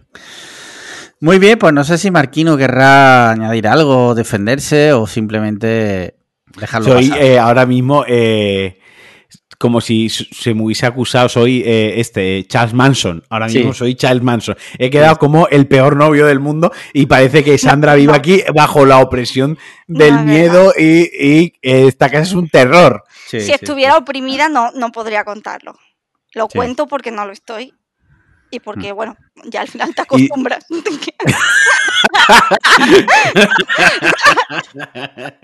No, pero sí que, a ver, yo tengo que decir que sí que es verdad. Sí que esto es cierto, esto es totalmente ya cierto. Que yo me paso gran parte del día, me la paso enfadado. ¿Por qué? No hay motivos. Y sí que es cierto, que se lo digo mucho a Sandra, que muchas veces está enfadado. Digo, sí, estoy enfadado conmigo mismo. Sí que, aunque el enfado lo sufre la gente a mi alrededor, pero yo estoy enfadado conmigo mismo. Y sí que es cierto, y esto es totalmente cierto, esto no lo puedo negar, que gran parte de mi día me la paso eh, enfadado, totalmente. Sí, sí, eso es cierto, eso es cierto. Paso muchas horas al día enfadado. ¿Por qué? No se sabe, pero sí que estoy muchas veces eh, enfadado. ¿Ves? Pero eso no tiene sentido porque efectos prácticos es lo mismo, que esté enfadado con, con sí mismo que con el exterior. Sí, pero me paso muchas horas enfadado. Así que no puedo No decir mucho, mucho más. No es sano, no es sano. No es sano, no. Bueno, pues después de este, espero que Sandra ahora, después de haber soltado todo esto, esté un poco más relajada. Ah, Yo, yo ya estaba. Eh, Yo, ah, bueno, de hecho, a veces le digo, porque como ya empieza a sudármela en el coche, le digo que es papá rabioso, cosa que no arregla la situación. Por lo que sea. la suele empeorar, pero ya, ya te digo que. Ya, ya la sección ya ha acabado, Sandra. No por sigas hacer- machacando. No, no, sí, ya está, ya está todo, todo Sí. dicho. Sí, sí, sí. Muy bien, pues mira, eh, hay varios temitas, pero claro, hay otro tema que, que no podemos obviar. Y es que hoy ha jugado la selección española del mundo, del mundo, joder, la, se- la selección española de fútbol contra la selección de Marruecos en el Mundial. Sandra, ¿tú lo has visto? Yo no, yo estaba doblando el lomo. Ah, amigo. Vale. Bueno, pues no sé, si te, no sé si te has enterado que hemos, hemos perdido. Sí, he preguntado al salir. Hemos perdido. Y yo estoy muy enfadado. Yo estoy muy enfadado porque yo he seguido el Mundial. He visto los partidos de España. eh, y yo todavía estoy esperando ver ese gran proyecto de Luis Enrique dónde está. ¿no? Porque yo no lo he visto. O sea, hemos ganado literal un partido. Ya sé que, que habrá gente que diga, pero si no tienes ni puta idea de fútbol, a ver, tampoco hay hace falta tener idea de fútbol para haber visto los partidos de España y poder decir que lo que han hecho es una mierda. A ver, el, yo no había visto ningún partido hasta ahora de España, ¿vale? Ni del Mundial ni nada. He visto hoy el primero y yo dije que no iba a haber partidos, Sí. pero sí que es verdad que todo, que a ver, un partido, no, no sé si tratarlo de polémico, no tanto polémico como morboso, ¿vale? Creo, esa creo que es la palabra más adecuada, ¿no? Creo que era un, un- un partido pues contra Marruecos, ya en, en eliminatoria. Sí. En octavos, España venía de golear, luego de empatar, luego de perder. Eh. Sí que es verdad pues, que en el grupo de mecenas yo era consciente de que se iba a hablar mucho del partido y yo, lo, y yo no quería ver partidos, dije que no iba a haber partidos de España, pero lo único que me podía a mí hacer ver un partido era el componente social, ¿no? El, Ujú. el- Sí, sí. el ver introducido en la, en la conversación. Dicho esto, yo no había visto los otros partidos de España, no los había visto.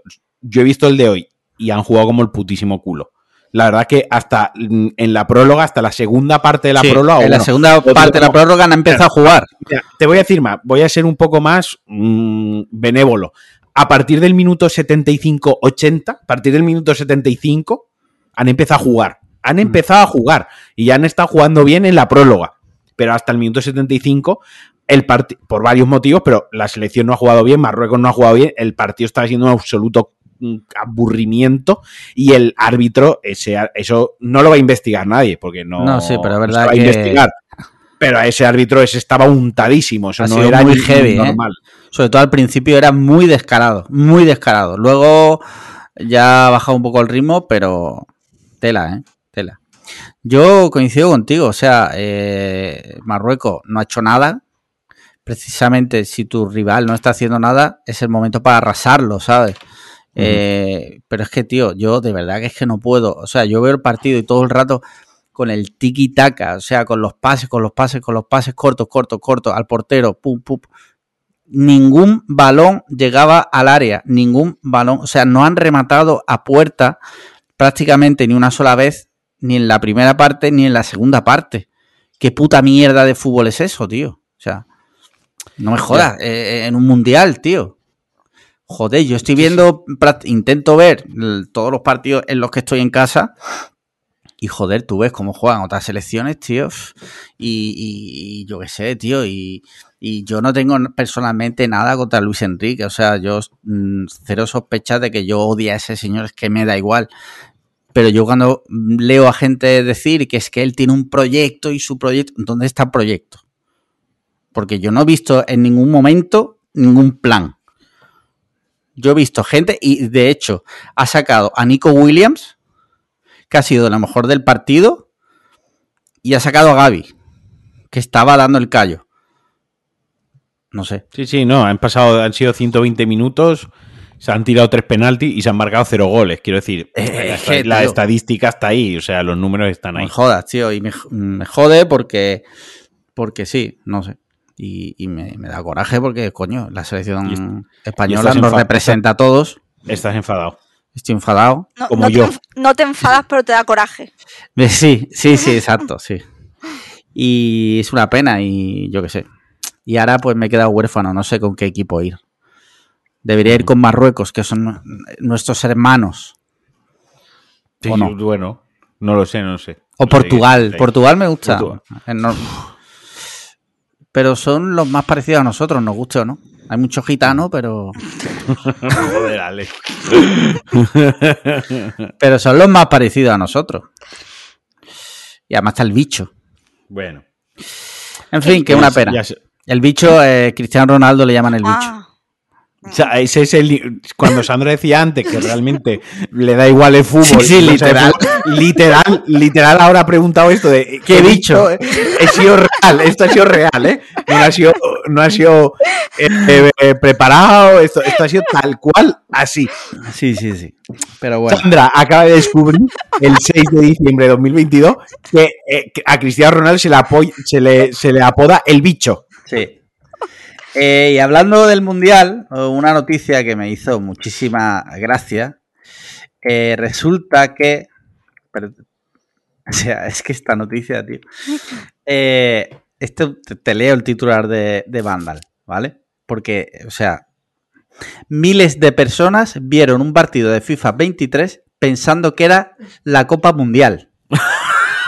Dice, un creador de contenido retransmitió un partido de FIFA 23 haciéndolo pasar por uno de la Copa Mundial para engañar a miles de espectadores y ganar dinero con la monetización de YouTube. Me quito el sombrero. O sea, Ole, me ole, ole. quito el sombrero por esta persona. Pero, o sea, eh, dicen miles de personas, eh, por lo visto leo aquí, el 97% eran con una IP murciana. no, a ver, pero esto demuestra también una cosa, ¿eh?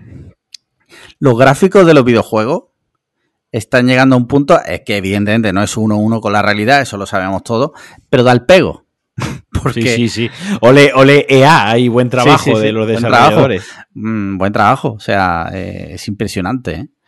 Eh, es que hay fotos del vídeo y, y, a ver, yo lo veo y es descarado que no es que no es real, no es real, pero bueno.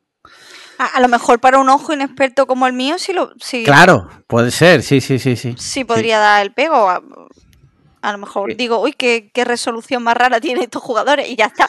Y sigo para adelante. Sí, sí, y lo estás viendo así un poco de refilón. Eh, mira, otra noticia que también es de Vandal, ¿vale? Es que lo tengo que apuntar, pero ¿qué hago? Busco el titular y me sale Vandal. Buen SEO porque salen siempre los primeros. Resulta que recientemente se ha votado, bueno, se ha votado, se ha hecho, según 2.000 expertos, eh, han, han hecho como una estadística, bueno, una estadística, no, una encuesta sobre la mejor película de la historia, ¿vale?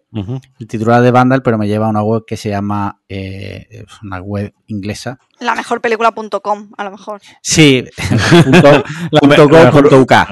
la- la mejor película barata.com. Sí. Y resulta que según estas personas que han sido entrevistadas, ¿no? Pues está aquí Vértigo, Ciudadano Kane, In the Mood for Love 2001, ¿no? En este listado, Cantando bajo la lluvia, Mulholland Drive. Y la primera es una película belga, una coproducción belga franca, por decirlo de alguna forma, que se llama, perdón, Francófona. sí, pero coproducción por esos dos países, dirigida por Chantal Ackerman, que no es mi perra, aunque tiene el mismo nombre, sí. Y la película es del año 75 y se llama Janine Dielman, coma, yo lo estoy leyendo tal cual, eh, 23, porque no sé francés, Quai du Commerce, 1080, Bruselas. Literalmente esa película se la han inventado una IA, se han inventado el nombre. Literal. inventado todo, todo Dos- inventado. Mira, la película dura, según esto, 201 minutos. ¿Vale? Nada, Que, o sea, eh, la chapa, la chapa que te mete esta, esta cosa es pequeña. Y de hecho, yo me lo he apuntado aquí, en mi guion que tengo. He puesto la mejor película de la historia, no la conoce ni de vuelta.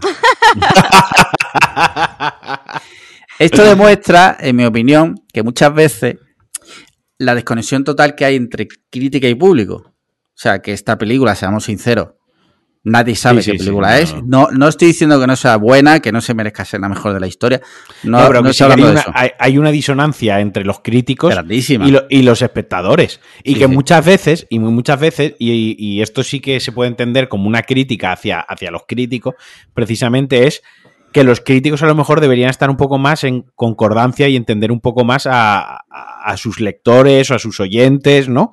A su público, entre comillas, ¿no? Porque al final es el público del crítico y entender un poco los gustos, lo que gusta a la gente y que eso no quita que tú puedas dar tu opinión sobre algo, pero deberías de estar un poco en consonancia y en, y en armonía con, con- con, en general, la gente que, que consume cine o consume videojuego o consume, o consume música, ¿no? O sea, tú no Mm. puedes estar ahí y ser, eh, como, como sería, no me sale la palabra, ¿no? Como, ¿De qué como- consume qué?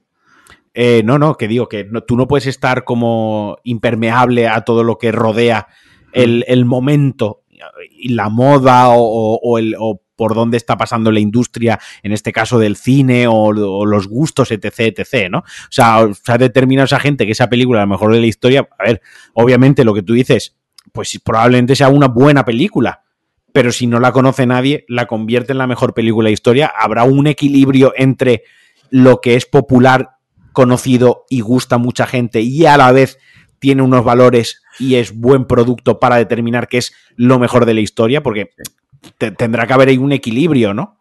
Sea como sea, se viene tremenda chapa precisamente de Paco de vuelta cuando escuche esto. Ah, no, sí, eso lo, lo daba ya, lo daba por sentado. De, y no sé, la lista esa, a, a ver, es- la, la he estado ojeando por encima. A ver, tiene cosas que yo que sé, ¿no? Pues están bien, por ejemplo. Hay cosas que dices tú, La Noche del Cazador, cosas que son obvias, ¿no? Los Siete Samuráis, Persona, Apocalypse Now, bla, bla, bla, lo que sea, ¿no? El Padrino, por ejemplo, El Padrino está la número 12. Está por detrás de 2001, de, de Mulholland Drive, de Vértigo, de Ciudadano Kane, de Tokyo Story.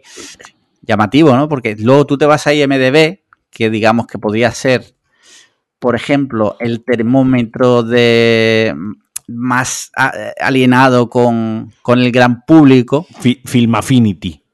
Film Affinity, pero en España, ¿no? Sí, sí. Voy a buscar top 100 IMDB. Busca, no lo puedes filtrar por países y mira en Ghana lo que vota allí la gente.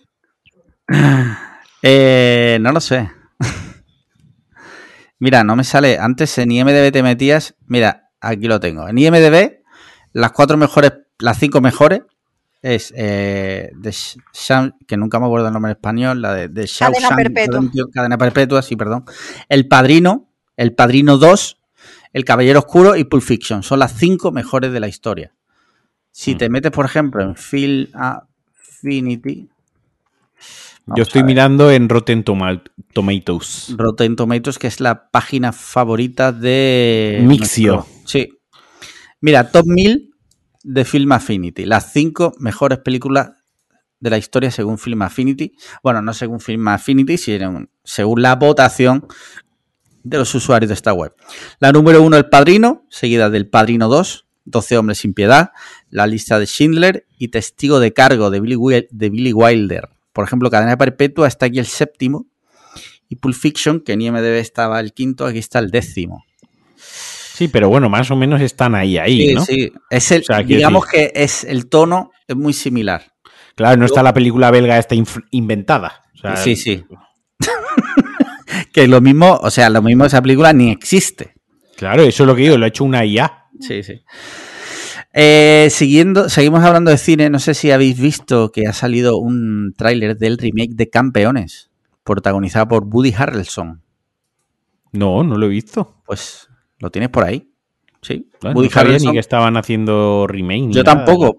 Pero eh, yo muchas noches eh, me pongo YouTube antes de cenar, miro vídeos y me meto a ver los últimos trailers, ¿no? Y de repente veo Champions. Y lo- le doy al play y de repente veo que sale un niño con un de baloncesto con síndrome de Down. Lo primero que pensé, claro, lo primero que pensé, digo, hostia, chaval, vaya, vaya copiada. Y luego digo, ah, no, coño, me la han llamado Champions. o sea, que es un remake. Pero lo primero que pensé era, digo, lo han copiado vilmente. Lo han fusilado, ¿no? Lo han fusilado, digo, pero no, no. Y está dirigida por Bobby Farrelly. O sea, que uno de los hermanos Farrelly de dos tontos muy tontos, tal y cual, ¿no?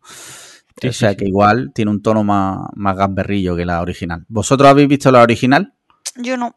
No. Está, sim- está O igual sí que la he visto y no la tengo ahora mismo en la, la cabeza. Hombre, conociendo a Sandra, creo que lloraría. Yo no la he visto porque creo que lloraría. y entonces. Sí. Sí. Pero vaya, como yo lo conto, creo, creo que lloraría más de, de lo Sandra, habitual. out. Ha vuelto Sandra. Hola, ¿Hola? hola. ¿Te has ido un segundo? Pero ya estoy de vuelta. Sí, Vale. ¿Tú la Vale. estás oyendo a ella? sí. Porque yo no la escucho. Oh, oh. A ver, habla. Hola, hola Marquino. No, No. ahora Marquino se ha ido. Marquino se ha ido. Ahora sí, ahora sí escucho a los dos. Pero es que te has ido tú hace un segundo. Ah, Vale. bueno, seguimos, seguimos. Mira, seguimos hablando de cine. Tengo dos noticias más de cine. Perdón. Ah. Se lo estaba hablando con la perra, perdón. Vale. Ha, ¿Veis? ha salido... ha salido también, no sé si lo has visto, el tráiler de Indiana Jones 5. No, no lo he visto. O sea, sé que ha salido, no lo he Vale, querido eso. ver. No, no, Vale. esa quiero ir a verla de ciego total, tío. Está guay porque sale también, hay un personaje de la, de la actriz esta, que también es guionista, creo, de Fleabag, que nunca, Phoebe Waller-Bridge creo que se llama, si no recuerdo mal. Eh, yo no soy fan, ¿vale? De Indiana Jones. No soy, y de hecho, muchas veces para trolear digo que mi favorita es la 4, la gente se enciende súper rápido. Es que es tan fácil trolear a un fan de Indiana Jones. Sí, sí, sí, es sí. tan sí. fácil. Sí. Eh, pero esta, esta, pues es la típica que hay que ver. Algún día, algún día abra- ab- abriremos el melón de los fans de Indiana Jones, eh, en general, de lo tontos que son, ¿eh? Sí. Ojo, y a mí, me, a mí me encanta Indiana Jones, que el otro día le dije a Sandra de si por favor veíamos la trilogía Y yo le dije de- que no. y, tal, y me dijo que no. Eh, pero en general sí, en- con, con lo de la calavera cristal se cogen un rebote del carajo. Sí. O sea, la, la típica, la típica. ¿Tú has visto las películas de Indiana Jones? Eh, solo hay tres, ¿no? Que te contestan. Ah, "Ah, las sí, cuatro sí, sí. películas- ¿Qué, qué cuatro? ¿Qué, cua- ¿Qué cuatro? Sí, sí, solo hay tres, ¿no? El otro día no sé dónde leía o quién leía que decía, ah, a mí me gusta Indiana Jones, la única película que hay. ¿no? O sea, como dando a entender que la, La única uno, buena ¿no? era la, primera, la un, las otras no valían nada, ¿no? Es como Pues, bueno, en fin. Le tendrías que haber contestado a esa persona, lávate la picha. no sé, no, no me acuerdo si fue en Twitter o no sé dónde me lo crucé, que fue como decir, pero, pero qué cojones, o sea, ¿sabes? Quiero decir, lo de la 4, puedo entender las quejas lícitas, o bueno, puedo entender que haya gente que le gustase más, no le hiciese más gracia, bueno, tal lo que sea. A mí, a mí personalmente me gusta. Lo único, bueno, pues, Indiana Jones, a Harrison Ford sobrevive a una explosión nuclear. Bueno, pues ahí a cada uno donde. Sandra no la quiere ver, pero una película donde Harrison Ford sobrevive una explosión nuclear, eh, dime si es para verla o no verla. Pero la cuestión que, que, dije, pero coño, ya también decir que las otras son malas, ahora, ahora todas, de repente todas, todas sí. son malas, ¿no te jode? No, pero esta tiene muy buena pinta porque aparte de Harrison Ford y Phoebe Waller-Bridge sale Antonio Banderas y uh -huh. eh, según he podido ver Matt Mikkelsen hace de villano. Sí, hace de malo, de malo, sí, Con sí. lo cual, pues, sí que lo tenía. que. Tiene buena pinta. Eh, y ya por último, hablando de cine, eh, resulta que parece ser que eh, Black Adam ha sido un fracaso de taquilla. Para sorpresa de, de Para nadie, ¿no? sorpresa de Creo. absolutamente nadie. O sea, eh, A mí, me, a mí me da pena, tío, que las películas de DC en general fracasen. Porque creo que no. O sea, creo que hay un componente ya, no sé si es de meme o de troleo. O sea, que realmente las películas, a ver, no son top tier, ¿vale? Sí. No son gourmet, no son jamón, el jamón ibérico de las películas de, de acción y de superhéroes. Pero tampoco son tan malas como para que ya automáticamente todas las películas de DC sean meme, ¿sabes? Sí. Creo, creo que no sé hasta qué cierto punto la, la, la gente se ha creído el mantra, ¿no? Sí. Esto de que si repites una mentira muchísimas veces se hace realidad. Eh, está el mantra este de que las películas de DC son una basura, las películas de DC son malísimas, las películas de DC no valen nada, y ya van predis la gente ya va predispuesta a que las películas de DC sean una mierda, una basura Sí, sí. y no valgan nada. Sí, sí. No sé si me estoy explicando, o sea, es el mantra ese autoimpuesto y que al final eh, te autoconvences de ello. Mm. Sí. Yo no la he visto todavía, ¿eh? O sea que. No sé, Sandra, ¿tú la, tú la ¿La has visto? No, no. ¿Pero no tienes intención o Eh, pasas? ninguna, ya? ninguna. Vale, vale. Yo la quiero ver, ¿vale? Lo que pasa es que no tengo tiempo. No tengo tiempo. Este fin de que la podía haber visto, pues está aquí mi suegro, entonces no. A ver si la ha puesto tu suegro y la comentabais juntos. Seguro que le encantan, seguro, sí. Claro. Y ya por último, ya de noticias, que este está quedando muy tal esta semana, pero bueno. Eh, según un tuit, eh, parece ser que eh, los primeros visionados de la película de Kraven, Que es un personaje de Marvel, pero la película, los derechos la tiene Sony, eh, parece ser que dicen que es mejor que Venom y Morbius. Garantía de calidad 100%, la verdad. Tremendo, ¿eh? No puedo, no puedo esperar a verla. que es lo que ha dicho mi amigo Carlos, Carlito Martínez, que me ha respondido y me ha dicho, han hecho una película de la carta de, del Marvel Snap. Es que eso no lo sabes, pero es que eh, la carta de Kraven en Marvel Snap Sí. es, es muy meta, Ah, vale. ¿Vale? No sé, yo sinceramente cuando he visto el tuit digo, ah, pero que estaban haciendo esta película, o sea, ni Sí, puta sí, idea. eso yo me ha pasado igual. O sea, que la veré, porque es lo que hablábamos siempre, pues todas estas películas al final las vemos, pero que yo qué sé, ¿sabes? Y mira, no tengo más, te- tengo más temas, pero llevamos ya bastante tiempo eh, y al final con la tontería, pues llevamos casi dos horas entre una cosa y otra. ¿Y ¿Qué os parece si hablamos de videojuegos? Sandra, ¿has jugado algo recientemente? Sí, he jugado al, eh, a la última entrega del Dark Pictures, que se llama Vale. Devil in Me, Sí, y he jugado también al Pokémon anoche. sí. Y he jugado al. He empezado el Calisto. Pro- Calisto Vale. Protocol. Sí, sí, Porque- sí, sí. Marquino lo, lo pilló y lo empezó. Y yo he empezado una partida también. Sí. Y Ah, ya vale. nada. He visto cómo Marquino jugaba al Need for Speed. Pero yo no he jugado. Pero ¿y qué te está pareciendo el Calisto? A mí, eh, lo hablaba hoy con Marquino, a mí me está gustando. Mm, A Marquino no. Bueno, ahora que nos diga él un titular. ahora que os diga, pero a mí me está gustando, me parece, no sé qué, la, bueno, la historia, la historia llevo muy poquito, me está pareciendo entretenido, me gusta como el ambiente que hay, me gusta ir matando a bichos, no sé, me está, me está gustando. Guay, guay. Marquino, tú recientemente qué estás jugando? pues he estado eso, jugando al Calisto Protocol, que lo he tenido que comprar dos veces por culpa de Borja, el, el oyente del podcast, es muy hijo de puta, lo voy a contar. Eh, antes de que saliese el Calisto Protocol, yo como estaba trabajando en casa, ¿no? Estos días, pues estos días, como ya he empezado a trabajar, trabajo en casa, ¿no? Entonces, a mí de toda la vida siempre me ha encantado reservar los juegos en la franquicia del letrero morado, que como no nos paga, ni me paga ninguno de mis pocos videojuegos, no digo su nombre, eh, me encanta reservarlos y el día del Un lanzamiento segundo, pues, ir- Per- Perdóname un segundo. Voy a hacer pipí, pero tú sigue hablando que tengo los auriculares. eh, Vale. con los externos. te, te sigo escuchando, ¿vale? Pero. Vale. Puedes hacer el sonido de, de lluvia. De Claro. No, porque el, el micro lo dejo aquí. Que- Eh, bueno, bueno, la cuestión. Se lo estoy contando. Esto ahora ya para los oyentes, para los que nos estáis escuchando, esto queda muy extraño, ¿vale? Porque yo estoy hablándole solo a Sandra y yo puedo contar ahora mismo lo que eh, la mayor fobia de Alex Liam. Yo podría revelar ahora mismo la mayor fobia de Alex Liam que no puede hacer nada para, para remediarlo. Pero bueno, como soy su segundo mejor amigo, no lo voy a hacer. La cuestión que a mí me gusta mucho reservar los juegos y me gusta el día de lanzamiento ir a recogerlo. Además, Sandra, aquí presente, ya ha sufrido alguna vez lo impaciente que me pongo por ir a recoger un juego. Que decir, si quiero ir a recoger el juego, se tiene que detener todo lo que estemos haciendo en cualquier momento y yo tengo que ir a recoger el juego, ¿vale? No hay nada más urgente. La cuestión es que como pues ahora es teletrabajo y demás, dije, joder, estaba dudando si reservarlo, porque digo, buah, si lo reservo, el viernes acaba a las 3 de trabajar, me pongo a grabar Deca con Javi, eh, acabamos a las 6 de la tarde de grabar, entre que me despejo, monto el podo, va, voy, lo recojo a las 8 de la noche, entre que vuelvo a casa, lo instalo y todo el rollo, digo, buah, pues esto hasta las 11 o las 12 ya no juego, ¿no? Porque tal.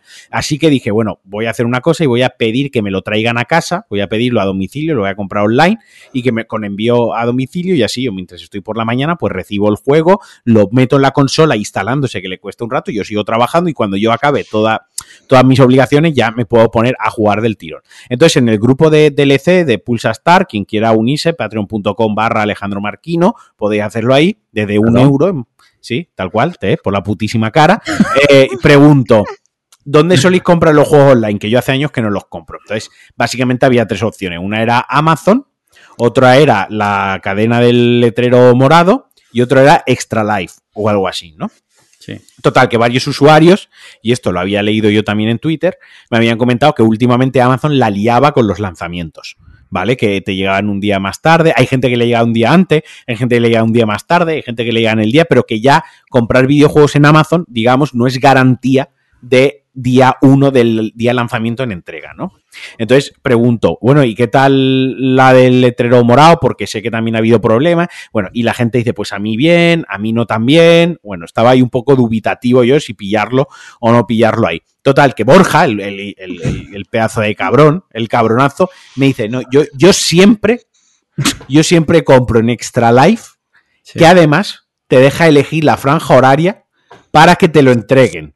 Total, que miro y veo que en Extra Life eh, el juego es más barato que en la otra tienda, pero aquí pagas los gastos de envío y en la otra tienda no los pagabas. Total, que el juego se quedaba exactamente igual, pagando los gastos de envío, se quedaban igual. Lo único que en Extra Life, pues te traían dos tonterías, dos láminas, dos chorradas, pero sobre todo me había asegurado, Borja, insisto, vuelvo a repetirlo, Borja me había asegurado que a él además, nunca- sí, pues bueno, ante una, ante dos abogados que hay en el grupo, que nunca le habían fallado y que además podía elegir la franja horaria. Entonces, yo qué sé, yo consider- considera- consideraba a Borja una persona de criterio y dije, venga, voy a confiar en él.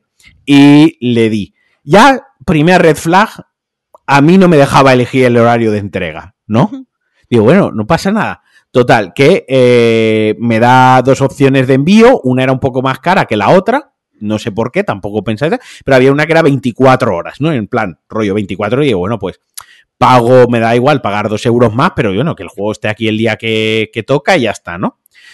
Total. Le doy eh, y el juego tenía que haber llegado a casa el viernes y el jueves por la noche sal- mandan un correo en plan de tu juego ya está en camino, aquí tienes el tracking de seguro. Vale, perfecto, tal. Y el viernes miro por la mañana, no a las 7 de la mañana, aunque a las 7 de la mañana ya estaría actualizado, porque mi amplio conocimiento en el sector del transporte y la logística me hace saber cuándo los cómo, cómo van las cosas. Entonces a las 7 de la mañana ya debería estar puesto en reparto o deberían haber cambiado la actualización, porque las empresas de paquetería y mensajería se a trabajar muy temprano, esa es la realidad. Para que todos tengamos nuestros paquetes, pues la verdad que tienen que madrugar mucho. Pero veo que pone todavía, estaba en tránsito, no ponía en entrega. Pasa la mañana, 10 de la mañana, 12 de la mañana y no, y no estaba. Total. Borja fallando a su palabra vilmente. El cabrón de Borja. Total, que llamo a Seur, como soy yo de impaciente, me dicen que me ponga en contacto con el vendedor, que es como hijos de puta, si ahí vosotros, vosotros sabéis dónde está. Me pongo en contacto con el vendedor y el vendedor se limpia las manos diciendo, eso es cosa del transportista, ahí no podemos hacer nada. Y me lee, me lee lo mismo que yo estaba leyendo con el tracking. Me dice, espera un segundo, un segundo, dame un minuto que voy a consultar con la agencia de paquetería. Y me lee lo que, literal, literal, me lee lo que yo tenía delante. Lo que yo tenía en la web. Y yo le digo, vale, yo, pero piña, entenderás que a mí no me puedes decir que eso es cosa del transportista, porque yo el porte, yo el servicio de transporte, no se lo he contratado a la paquetería. Yo ese servicio te lo he pagado a ti. Entonces la responsabilidad la tienes tú. Tú luego se la repercutirás como te salga de los cojones al de la paquetería, rollo, pues me la lía un cliente, pues esto no ha llegado, pues le he tenido que devolver el dinero del... Pero eso es tu problema, porque Sí. el contrato de transporte lo tengo contigo. Si no, no me cobre los gastos de envío y me pones ahí, me pone, manda tú a quien quieras a recogerlo. Y ya me busco yo, me contrato el transporte y voy, mando a recogerlo. Pero en el momento que tú me cobras a mí unos gastos de transporte, y yo te contrato a ti la entrega del. Te, te la- te lo contrato a ti con varios servicios como ofrece, con diferentes precios y te pago el de 24 horas. Si no están 24 horas, coño, tú has incumplido tu parte del trato, coño. Sí, sí. Es que te he pagado, colega. Es que te lo he comprado así, bajo estos términos. Es que Mm. eres cómplice con Borja. Eres cómplice de que yo no tenga el juego. Borja y tú sois cómplice. O sea, Total- eh, eh, eh, el orden de personas culpables está Borja, Borja, Extra Life, Extra y Life por último Seur. Y luego Borja otra vez. Total, Vale. que, que ya me entra a mí la ansiedad y como me pongo de impaciente con los juegos. Así que cojo, arrastro a Sandra, que estaba en la siesta, literalmente estaba echando la siesta, y nos fuimos a la cadena de las letras moradas. Entonces entré ahí a comprar el juego eh, y les dije que era para mi cuñado, que no sabía si se podían devolver juegos sin abrirlos, porque era para mi cuñado. No le una película al tío que yo lo sí. estaba escuchando, Oscar, a, a la película que te han montado. Total. Al mismo tío que 15 días antes le habíamos pagado en moneda lo del, lo del God of War. además. Ah, vale, el mismo tío, ¿no? Vale. El mismo tío. Yo, he dicho, yo de esto no sé mucho. Eh, total, que me lo llevé y para hacer la gitanada de Sí. que cuando me llegase el de Extra Life, sin abrir el de Extra Life, ir y devolverlo en, en el, en el sitio este, ¿no? Eh, y el de Extra Life llegó el, el viernes al mediodía. El lunes, el lunes llegó, perdón, que yo estoy como. Sí, llegó ayer. Mm. Llegó ayer, llegó el lunes al mediodía. Entonces, ¿qué me está pareciendo el Calisto Protocol? Ya un titular, eh, Borja, me cago en tus muertos. Ese es mi titular. Y el Need for Speed está muy chulo. La verdad que me está molando bastante. El estilo Yo- artístico mola, súper arcade, no hay que complicarse, no hay que ser un pro de los juegos de conducir. Eso sí, los protagonistas se deberían de callar todo el rato porque son unos pesados, Sí. unos brasa y lo que dicen no, no podría importarme menos, pero Sí. el juego está muy guay. Sí. Eh, yo he estado jugando también el Need for Speed hoy. He estado echando un ratito. Está guay, la verdad. Eh, me mola mucho que puedas cambiar el, el estilo del coche con lo que sube la gente. Está Sí, guay. sí. Sí. Bueno, eso es algo que lo que pasa es que no sé a cuántos jugadores de coche sueles jugar tú, pero eso lleva en la saga Forza desde la 360. Eso Sí, lo que pasa de- es que yo no tengo Xbox. Por, e- por eso, no. bueno, pero bueno, está en Xbox, ha estado en, en otros juegos de, de todas las Sí. consolas. Es algo que lleva bastante tiempo, simplemente Sí. información. Y me está gustando, me está gustando guay. Y sigo jugando al Marvel Snap, el mejor juego de móvil que ha salido jamás, nunca, de cartas. Sí. Eh, tema series, ¿qué estáis viendo? Eh, que diga Sandra, porque hemos estado viendo lo mismo. Hemos, bueno, creo que solo hemos visto miércoles, ¿no? Sí, yo he Ah, visto no, también la del barco. Yo me, yo de la del barco me he bajado del barco te, tiraste, porque no, te tiraste por la, te tiraste por la borda, ¿no? sí, porque me estaba aburriendo, pero soberanamente. Me quedaba Vale. dormida en todos los capítulos, no era una serie para mí. Para estar cansada de ponértela, no es. Sí, sí, sí, sí. Porque eh, Vale. es como muy densa, el misterio para mí es misterioso, pero no lo suficientemente misterioso Sí.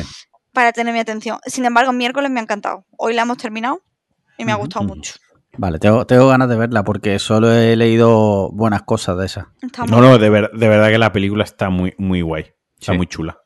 Además, tiene un misterio. O sea, la, la- la serie tiene, digamos que miércoles, por extendernos un poquito, tiene digamos, dos, dos, dos, co- dos cosas, ¿no? En fin, una es el personaje de Wednesday, de Miércoles Adams, que viene del personaje de la familia Adams. Eh, pues bueno, han elegido a Miércoles porque sí que es verdad, pues que es quizás el personaje que más carisma tiene dentro de los Adams, ¿no? El personaje que más se puede eh, eh, desarrollar, ¿no? Y al que más cosas Sí. le pueden pasar. Entonces cogen un pretexto muy bueno que es la adolescencia de Miércoles Adam, aunque ya la habíamos visto adolescente en las películas de los 90, ¿no? Y, y en la serie siempre ha sido adolescente, pero aquí explotan un poco su adolescencia en plan de la mandan a un internado para, eh, para niños, lo llaman marginados en la, en la película, pero vaya, son que si hombres lobo, que si vampiras, que si sirenas, que si, bueno, gente, eh, adolescentes que tienen poderes, ¿no? Es como, como Hogwarts, Sí. pero no para magos, sino pues para, para gente Para con, este... Sí, para raros, ¿vale? Lo llaman así más o menos. Sí, Entonces, sí. por un lado está todo el, todo el rollo de Miércoles Adams, la mitología, el lore de los Adams, ¿no? Eh, que sale la, la mano, sale cosas, sale fétido, bueno, salen los padres, Morticia Adams, que es Catherine Zeta Jones, sale, bueno, todos, sale todo el rollito. Y luego está lo que lleva el hilo narrativo, el hilo conductor de la serie, que es un- unos asesinatos, unos misterios, un misterio realmente que hay.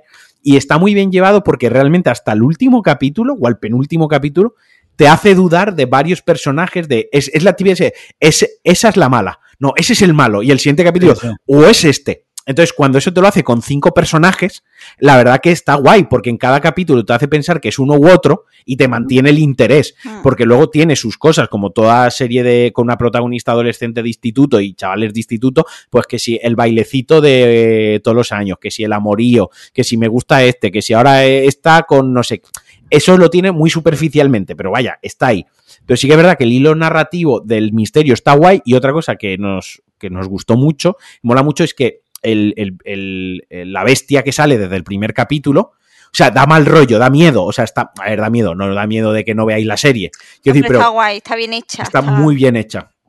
Son conscientes de que va a ser un CGI, entonces no es un CGI intentando imitar la realidad, es un Mm. CGI como cartoon, no, no, no es Como un cartoon. dibujo, exactamente. Es como como, un es, dibujo. es- es como los Space Jam, la película antigua de los Space Jam, que es CGI, que tal, pero y sabes que no es real, sabes que es como un dibujo, Sí. como un cartoon, y por eso mismo te lo crees, ¿no? Porque como es un mundo fantástico y no te lo están intentando hacer pasar por un bicho real, sino que te lo están pasando por un, un bicho de fantasía absurda, mola mucho. Y lo decíamos que incluso en el último capítulo, cuando lo ves, aunque te sigue dando mal rollo, que eso es algo difícil, que cuando un bicho en la película que sea o en la serie que sea, el típico bicho, ya lo has visto tres o cuatro veces, ya el bicho ya no impresiona, el bicho no da miedo, no da mal rollo, no. Y en la serie siguen consiguiendo que hasta el último momento que sale el bicho, de mal rollo, ¿no? Por, por cómo está, sobre todo por cómo está diseñado. Tiene unos ojos muy grandes, unas fauces, está muy chulo. Es- el arco narrativo del, del bicho y del misterio está, está bastante guay.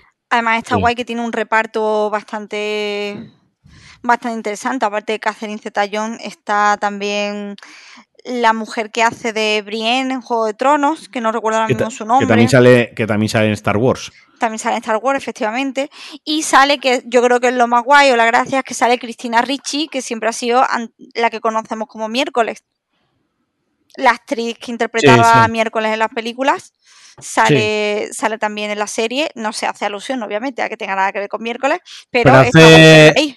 ¿Hace un cameo o es un No, personaje? no, no, Un personaje, personaje, un vale. personaje. Ah, un guay. Personaje, personaje core, además, es un personaje de los que salen todos los capítulos, de los Sí. que tiene relevancia en, Sí, sí, sí, en la trama, tiene cosas que decir Entonces, en la. a mí me hace como gracia, ¿no? O ilusión que hayan contado que esté ella en la película, en la serie, Sí. ya que hace una serie de miércoles que y que ella no haga de miércoles, pues entiendo que por la edad que ya no pega, pero que por lo menos pueda estar ahí.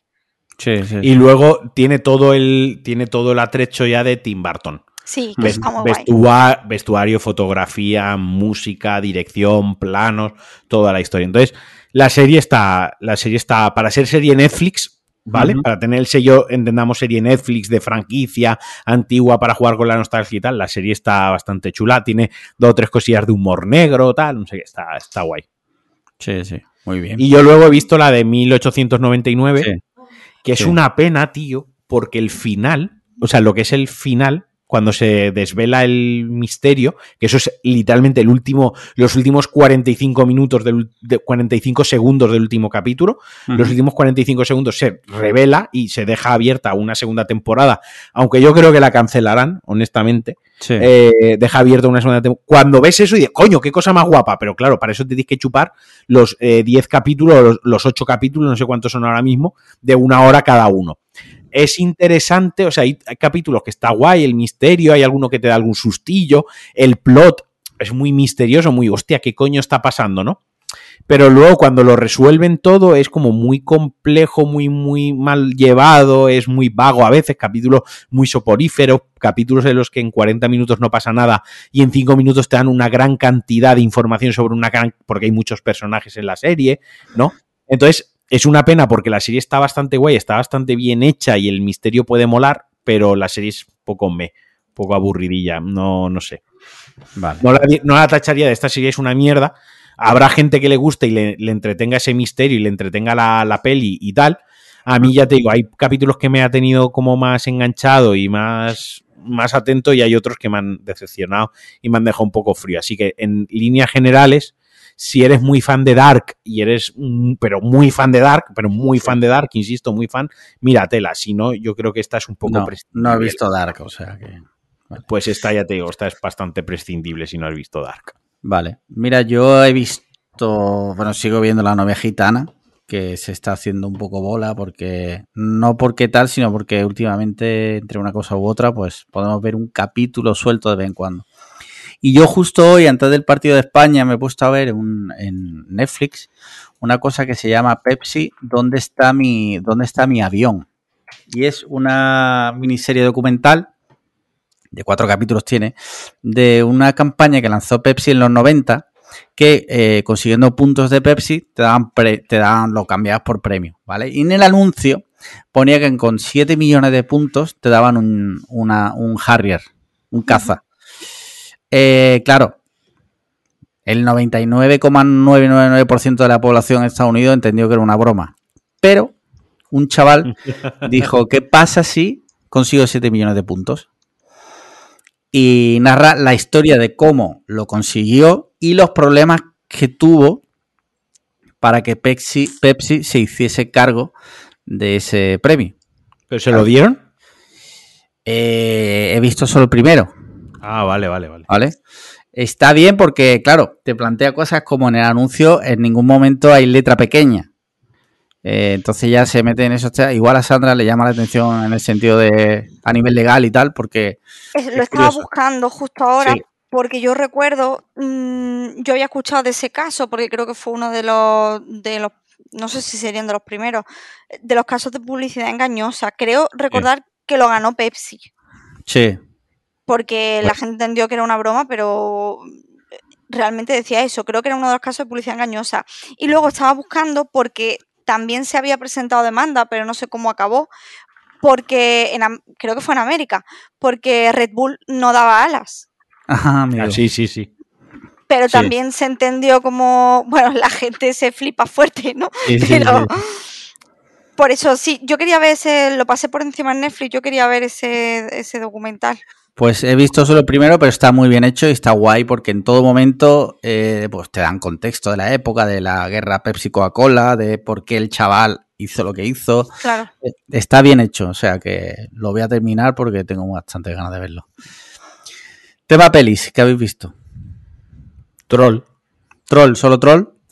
Me suena que sí, sí, ¿no? Solo hemos visto Troll. Vale. Sí, solo, solo me suena eso. Yo Mira, estaba al, al, pie de lo de antes. He puesto de Red Bull. Sí. Y me sale una noticia que dice, en 2014 Red Bull, la famosa firma de bebidas energéticas as que asegura que te da alas, se comprometió sí. a pagar 10 dólares o hasta 15 dólares en cupones para sus productos a todos los estadounidenses que hubiesen comprado una lata de Red Bull en los 10 años anteriores por publicidad engañosa. Madre mía. o sea, sí, sí, sí. Ay, bueno, pues eso sí, que solo hemos visto Troll. Troll, vale. Eh, he visto que Marquino le ha dado un dos y medio. Yo le he dado un sí, tres y medio. A, a, mí me ha gustado. A, no me disgustó tampoco, yo lloré mucho. Sí. pues me dio mucha pena, pero se, se dejaba ver. Si es verdad que no, no es un peliculote, no dice, madre mía. No, no. no". Pero Eh, a mí me ha entretenido bastante. Entonces, solo porque tal y por y porque me ha entretenido, porque no es americana, me ha- me- le he dado buena puntuación. Y no sé por qué me da que van a hacer segunda parte o algo de eso. ¿Sí? No sé, me da ahí en el, en el de este. En- ¿Tienes un pálpito en el cipote? Un palpito así, en el cipote. O sea, de que va a haber segunda parte de todo. en el Sí, nabo, como el del de la nabo, isla de sí. tentaciones. Sí, sí, sí. Eh, y yo he visto también en HBO una peli española que se llama Cinco Lobitos, que dicen que es la, la, la o sea, candidata a ganar este año el Goya. Eh, me ha gustado mucho, la verdad, está muy bien. Habla sobre una chica que con su novio tiene un, un hijo y el novio tiene que viajar por trabajo y ella se va a casa de los padres para que le echen un cable porque verdad que un- una persona sola, una madre sola con un hijo recién nacido, pues complicado, ¿no? Y está muy bien porque la peli tú te piensas que va a ir por unos derroteros y va por otro muy distinto. Y está muy bien. O sea, a mí me ha gustado mucho. Es un drama. Eh, se puede llegar a llorar un poco, diría. Pero está bien. A mí, a mí me ha gustado bastante. Vale, vale. Sí. Yo no la veré. A mí es que los lloros me enfadan. Una cosa también que me. Otra cosa más que te enfada, los lloros también. Ve- Ver llorar a la gente me enfada, la verdad. Vale, ok. Y, y vive conmigo, o sea. Sí. Sí, sí. Muy bien. Eh, pues yo creo que aquí lo podemos dejar por hoy, ¿no? ¿Queréis añadir algo por último, Sandra, antes de despedirte? ¿Quieres hacer publicidad de algo? Eh, yo quiero decir que acabo de leer Sí. que han condenado a 21 años al ladrón de perros de Lady Gaga. Ah, es cierto, sí, sí.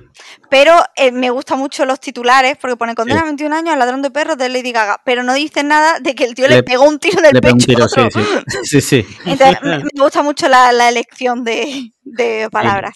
Para darle alas a los que, por lo que sea, no les gustan los perros. Decir, Exactamente. eh, eh, Toma, pues 21 años. Y ya lo de, ah, bueno, sí, le pegó un tirillo a una persona. sí, sí. Que creo, no sé si lo mató, ¿eh? Pero, No sé si lo mato, pero recuerdo lo del tiro, sí, que le pero robó lo, que era un bulldog francés, ¿no? El que Dos, costaba. dos, dos bulldogs franceses. Y Sí. había una tercera bulldog, Sí. por lo que he leído, que se salvó por su fidelidad. Porque la bulldog fue hacia el herido Sí. y no hacia el ladrón. Ah, vale. Entonces ya el ladrón no le dio tiempo a coger, porque además son perritos gorditos, por lo general, sí. pues imagino que pillaría dos. Dijo, bueno, Sí. pues con estos dos. Vale. Además, eh, Lady Gaga ofreció una recompensa Sí. de 500 mil dólares. Una mujer le llevó los perritos y esa mujer pues está emponzoñada también por cómplice. A ver, a ver, Porque, claro, bueno, Sospechoso, sospechoso. porque es sospechoso, sí. Cuanto menos. Muy bien, pues. Yo, quería leer, yo quería leer un tuit que me crucé el otro día y me gustó mucho, si me lo permites. Sí, por supuesto. Dice, reza así el tuit, ¿vale? Ayer tenía tan... Ayer, eh, perdona, es que, joder, me he Te has emocionado. puesto nervioso. Ayer- eh, sí, claro. Ayer tenía tanta, pero tanta pereza en el gimnasio que al llegar a la máquina de remo tuve que motivarme de la única manera que pude. Estás en una galera en Lepanto. Como no remes, los turcos ganan y Cervantes pierde ambos brazos. ¡A remar! Batí mi propio récord. No, hombre, no. No, hombre, no. No, hombre, no. Menos mal que está aquí la abogada presente por si pasa lo que sea. Esperemos que En no. fin. Solo he leído un, solo he leído un tuit, no Sí. he dicho nada más. Sí. Muy bien, pues con esto cerramos el capítulo de hoy. Un abrazo muy grande. Muchas gracias, Sandra, por haber estado con nosotros y putear al Ah. máximo a Marquino. No, sido- no, a mí me va a caer mierda, me va a caer mierda por este podcast, pero vaya, o sea, Ha Pero no he dicho nada malo, si he contado, que, que no, si he Ha sido contado, de risas. claro, si no, no lo contaría. Sí, sí, sí. Claro, claro. Y pues nada, ya sabéis, patreon.com para podcast cliffhanger. Cada día somos más. De hecho, la última semana creo que han entrado cinco mecenas nuevos o una cosa por el estilo. Muchas gracias desde aquí a esos mecenas. Yo a veces le digo a Marquino que me voy a hacer mecenas para que me haga más caso. Ah, mira. y la última vez que se lo dije, le dije que tengo que pagar un euro y me dijo, no, tienes que pagar más porque hemos subido. Y muy probablemente volverá a subir. También me lo dijo, no te preocupes, que me dijo, el momento es ahora porque a lo mejor vuelve a subir. Sí, sí, sí. Eh, y ya está, Cinco estrellas en Apple Podcast, comentarios y likes en iBox y nos vemos la semana que viene. Un abrazo muy fuerte a todos. Chaito. Chao. ¡Ah! Adiós, tío, que no se ha grabado. No puede ser, no